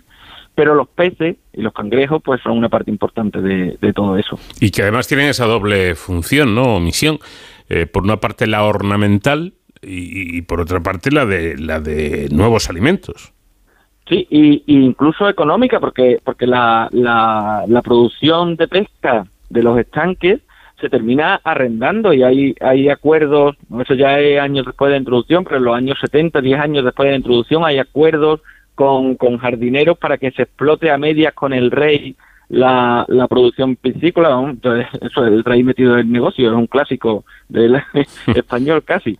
La- y lo- son negocios a muy pequeñas, sorprendentemente a muy pequeña escala, que implican al rey directamente, pero está ahí negociando con, con, con la producción piscícola de los estanques. Bueno, y, y algo eh, que hoy, hoy es eh, sencillo, pero entonces no debía ser nada fácil. ¿Cómo se realizó el transporte de estos peces, de estos cangrejos? Pues eso lo hacen los los los, los jardineros estos eh, de, de Países Bajos, los, los ner- ner- neerlandeses, son- a uno le llaman el flamenco y a otro le llaman el, el holandés, son de diferentes provincias. Y y deben tener tienen por lo que se describe porque no hay una descripción eh, buena en los documentos de cómo eran lo- los los aparejos que llevaban pero debían llevar unos carros grandes que, tenían eh, como compartimentos aislados que llevarían agua y los movían en invierno cuando no había mucho problema de que se quedaran sin, sin agua y el transporte se hizo desde Bayona. O sea, los peces se consiguieron en Bayona, justo en la frontera, con los tratos eran con el gobernador de, de, de- con el, la persona al cargo de la ciudad de Hondarribia, conseguían los peces en Bayona y los transportaban a Madrid en esos carros. Pero había una mortalidad eh, enorme. De hecho, en, en uno de los transportes que están documentados, de, de más de 200 peces llegan menos de 40. Entonces, eso es lo que lo que se muere por el camino. Y de hecho, hay otros transportes documentados los que se mueren todos, que se, que se vuelven. O sea, que hasta Bayona iban en barco y de, y de Bayona a... No, no, no, iban en carro, llevaban eh, su carro, su carro de para llenar con agua, salían de los sitios reales con sus carros sin agua, eh, eh, con sus, aparejos, los prepararían allí en Bayona, allí compraban los peces, los llenaban de agua y los transportaban hasta Madrid. Qué barbaridad. Eh, y, si- y, vale, eh, aquellos que sobrevivían, aquellos eh, individuos que, que sobrevivían, estos peces, estos cangrejos, ¿se adaptaban bien una vez que estaban ya en esos estanques?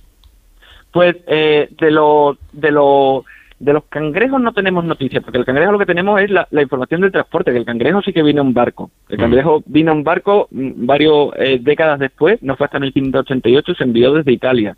Y sabemos que vino en un, en, en un barco desde Livorno hasta Alicante, y luego se transportó por camino.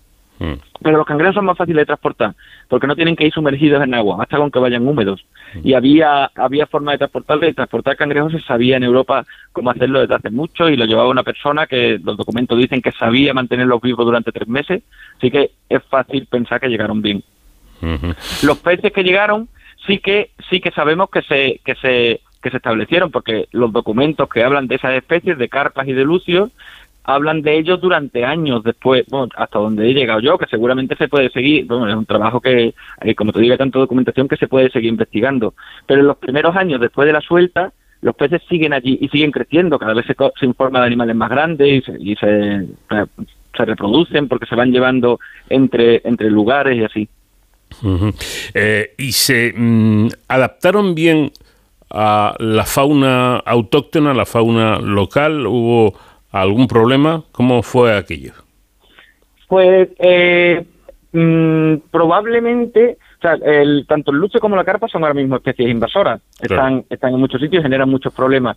Pero en ese momento esa introducción no generó poblaciones que, eh, que sustentaran. De hecho, eh, Felipe V volvió a traer lucios a- desde Francia cuando eh, pa- para, la- para los sitios reales otra vez a principios del siglo XVIII. Felipe V, el primer Borbón, volvió a traer lo- lo- los lucios. Eso significa que ya no estaban cuando él eh, tomó posesión de los sitios reales, tomó posesión de la corona. Entonces volvió a importarlos y luego el, el, eh, en tiempo de la, de la dictadura, el Servicio Nacional de Pesca Fluvial y Caza también volvió a importar los lucios, o sea que no los había. Fueron tres introducciones y solamente la última fue la completamente exitosa. Y la carpa, pues eh, no se sabe, no sabemos realmente si hubo más introducciones. La de Felipe II parece que funcionó, al menos en sus estanques, y parece que se difundió, porque 20 años después había carpas en más estanques de más palacios. Eso también lo sabemos, por la topográfica de Felipe II, una, fuente documental muy interesante.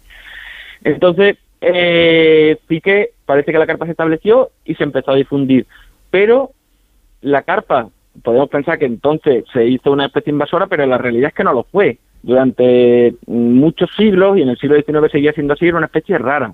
No había muchas carpas en el campo. Tenía una distribución restringida y muy pocas veces se cita como una especie presente y menos como una especie abundante. Entonces, la abundancia reciente tanto de la carpa como del lucio es una cosa, es un fenómeno del siglo XX y tiene que ver, por un lado, con el esfuerzo de repoblación que hizo también la dictadura para fomentar la pesca deportiva, se soltaron carpas y lucios por todas partes, y por otro, con que los ríos no se parecen nada a lo que eran en el siglo XVI ni en el XIX. Están llenos de embalses que hacen, por un lado, han generado unos lagos gigantescos eh, que antes no existían, y por otro hace que los ríos no corran como corrían antes. Los ríos antes corrían embravecidos en invierno y tenían muy poca agua en verano y ahora los embalses hace que pues que no corran tanto en invierno y corran mucho más de lo que deberían en verano. Bueno, Eh, dice eso- usted... Sí, sí, sí, adelante, adelante. ha, facilitado la existencia de carpas y lucios y ha facilitado que se hagan especies invasoras. Eh, digo, dice usted que los documentos analizados en este trabajo habían sido estudiados previamente, pero también advierten que posiblemente por personas que no daban importancia a la identidad de las especies, ¿no? Claro, sí, son documentos, son, son, están en el archivo de Simancas, en el archivo eh, general del Palacio, en otros archivos que, son lo- los archivos base de, estudio de, la, de, los, de los historiadores. Lo que pasa es que, eh, bueno, si no conocen, no, no sé las circunstancias de cada persona que esté allí, pero mi, mi intuición es que no se le daba mucha importancia a la, a la identidad de las especies. Simplemente veían que se hacían esfuerzos para transportar peces, para mover peces de un lado a otro, o, o los cangrejos, porque es que no se llamaban ni siquiera cangrejos, se utiliza la palabra alcrevis, que es una traducción directa del francés, que se llama excrevis en, en francés el cangrejo, o se le llamaba gámbaro, que es una traducción directa del italiano. Entonces, eh, bueno, una, no otra traducción, una españolización. Entonces, eh, puede que las personas que estaban trabajando con esos documentos leyeran al o gámbaro y simplemente dijeran, aquí están eh, moviendo algo, pero yo no sé qué es, y no le dieran más importancia. Entonces ahí es cuando está bien la interacción, eh, ya, sea o porque yo como biólogo me meto en los archivos o interactuar con alguien que trabaje con los archivos para mezclar conocimientos y ahí es cuando sale sale un poco esta esta, esta nueva nueva generación de conocimiento, ¿no? Cuando se mezclan las dos aproximaciones. Bueno, pues muy interesante. eh, y una última pregunta, aunque sea brevemente. Las invasiones biológicas, pero también de forma más general, la variación de los sistemas naturales y de la biodiversidad, ¿cómo afecta a- al ecosistema? No, no, en, de, en muchísimas. La- las invasiones biológicas, pues depende un poco de, de- un poco de las características de la especie que se introduce, de la especie Mm. invasora, y de las características del medio que recibe la especie invasora. En el caso de los peces, por centrarme un poquito, eh, en, el caso de los peces en la península ibérica, pues hay un, un problema grave, es que muchas introducciones se hicieron de peces eh, depredadores, como es el lucio, que introdujo Felipe II. Y lo que ocurre es que en la península ibérica no hay depredadores naturales, no hay grandes peces que se alimenten de otros peces. Entonces, la gran diversidad de peces nativos que tenemos, que son endémicos, que no están en ningún otro sitio del mundo, no son capaces, no tienen defensa, no tienen una, un- una historia evolutiva que les permita defenderse bien de los depredadores. Entonces son muy sensibles y desaparecen muchas especies cuando se introducen estos depredadores. Bueno, pues Miguel Clavero, investigador de la Estación Biológica de, de Doñana y autor de este estudio, eh, muchísimas gracias por habernos atendido y enhorabuena por este trabajo tan, tan interesante, tan curioso. Muchas gracias a ti, Paco. Pues nada, hasta aquí llegamos en esta edición especial de nuestro programa. Por supuesto, lo más importante, feliz Navidad para todos. Adiós. just the I used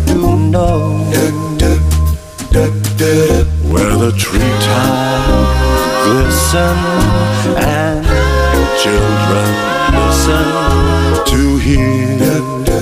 Sleigh bells in the snow, the snow. And I'm dreaming of a white Christmas with every Christmas card I write.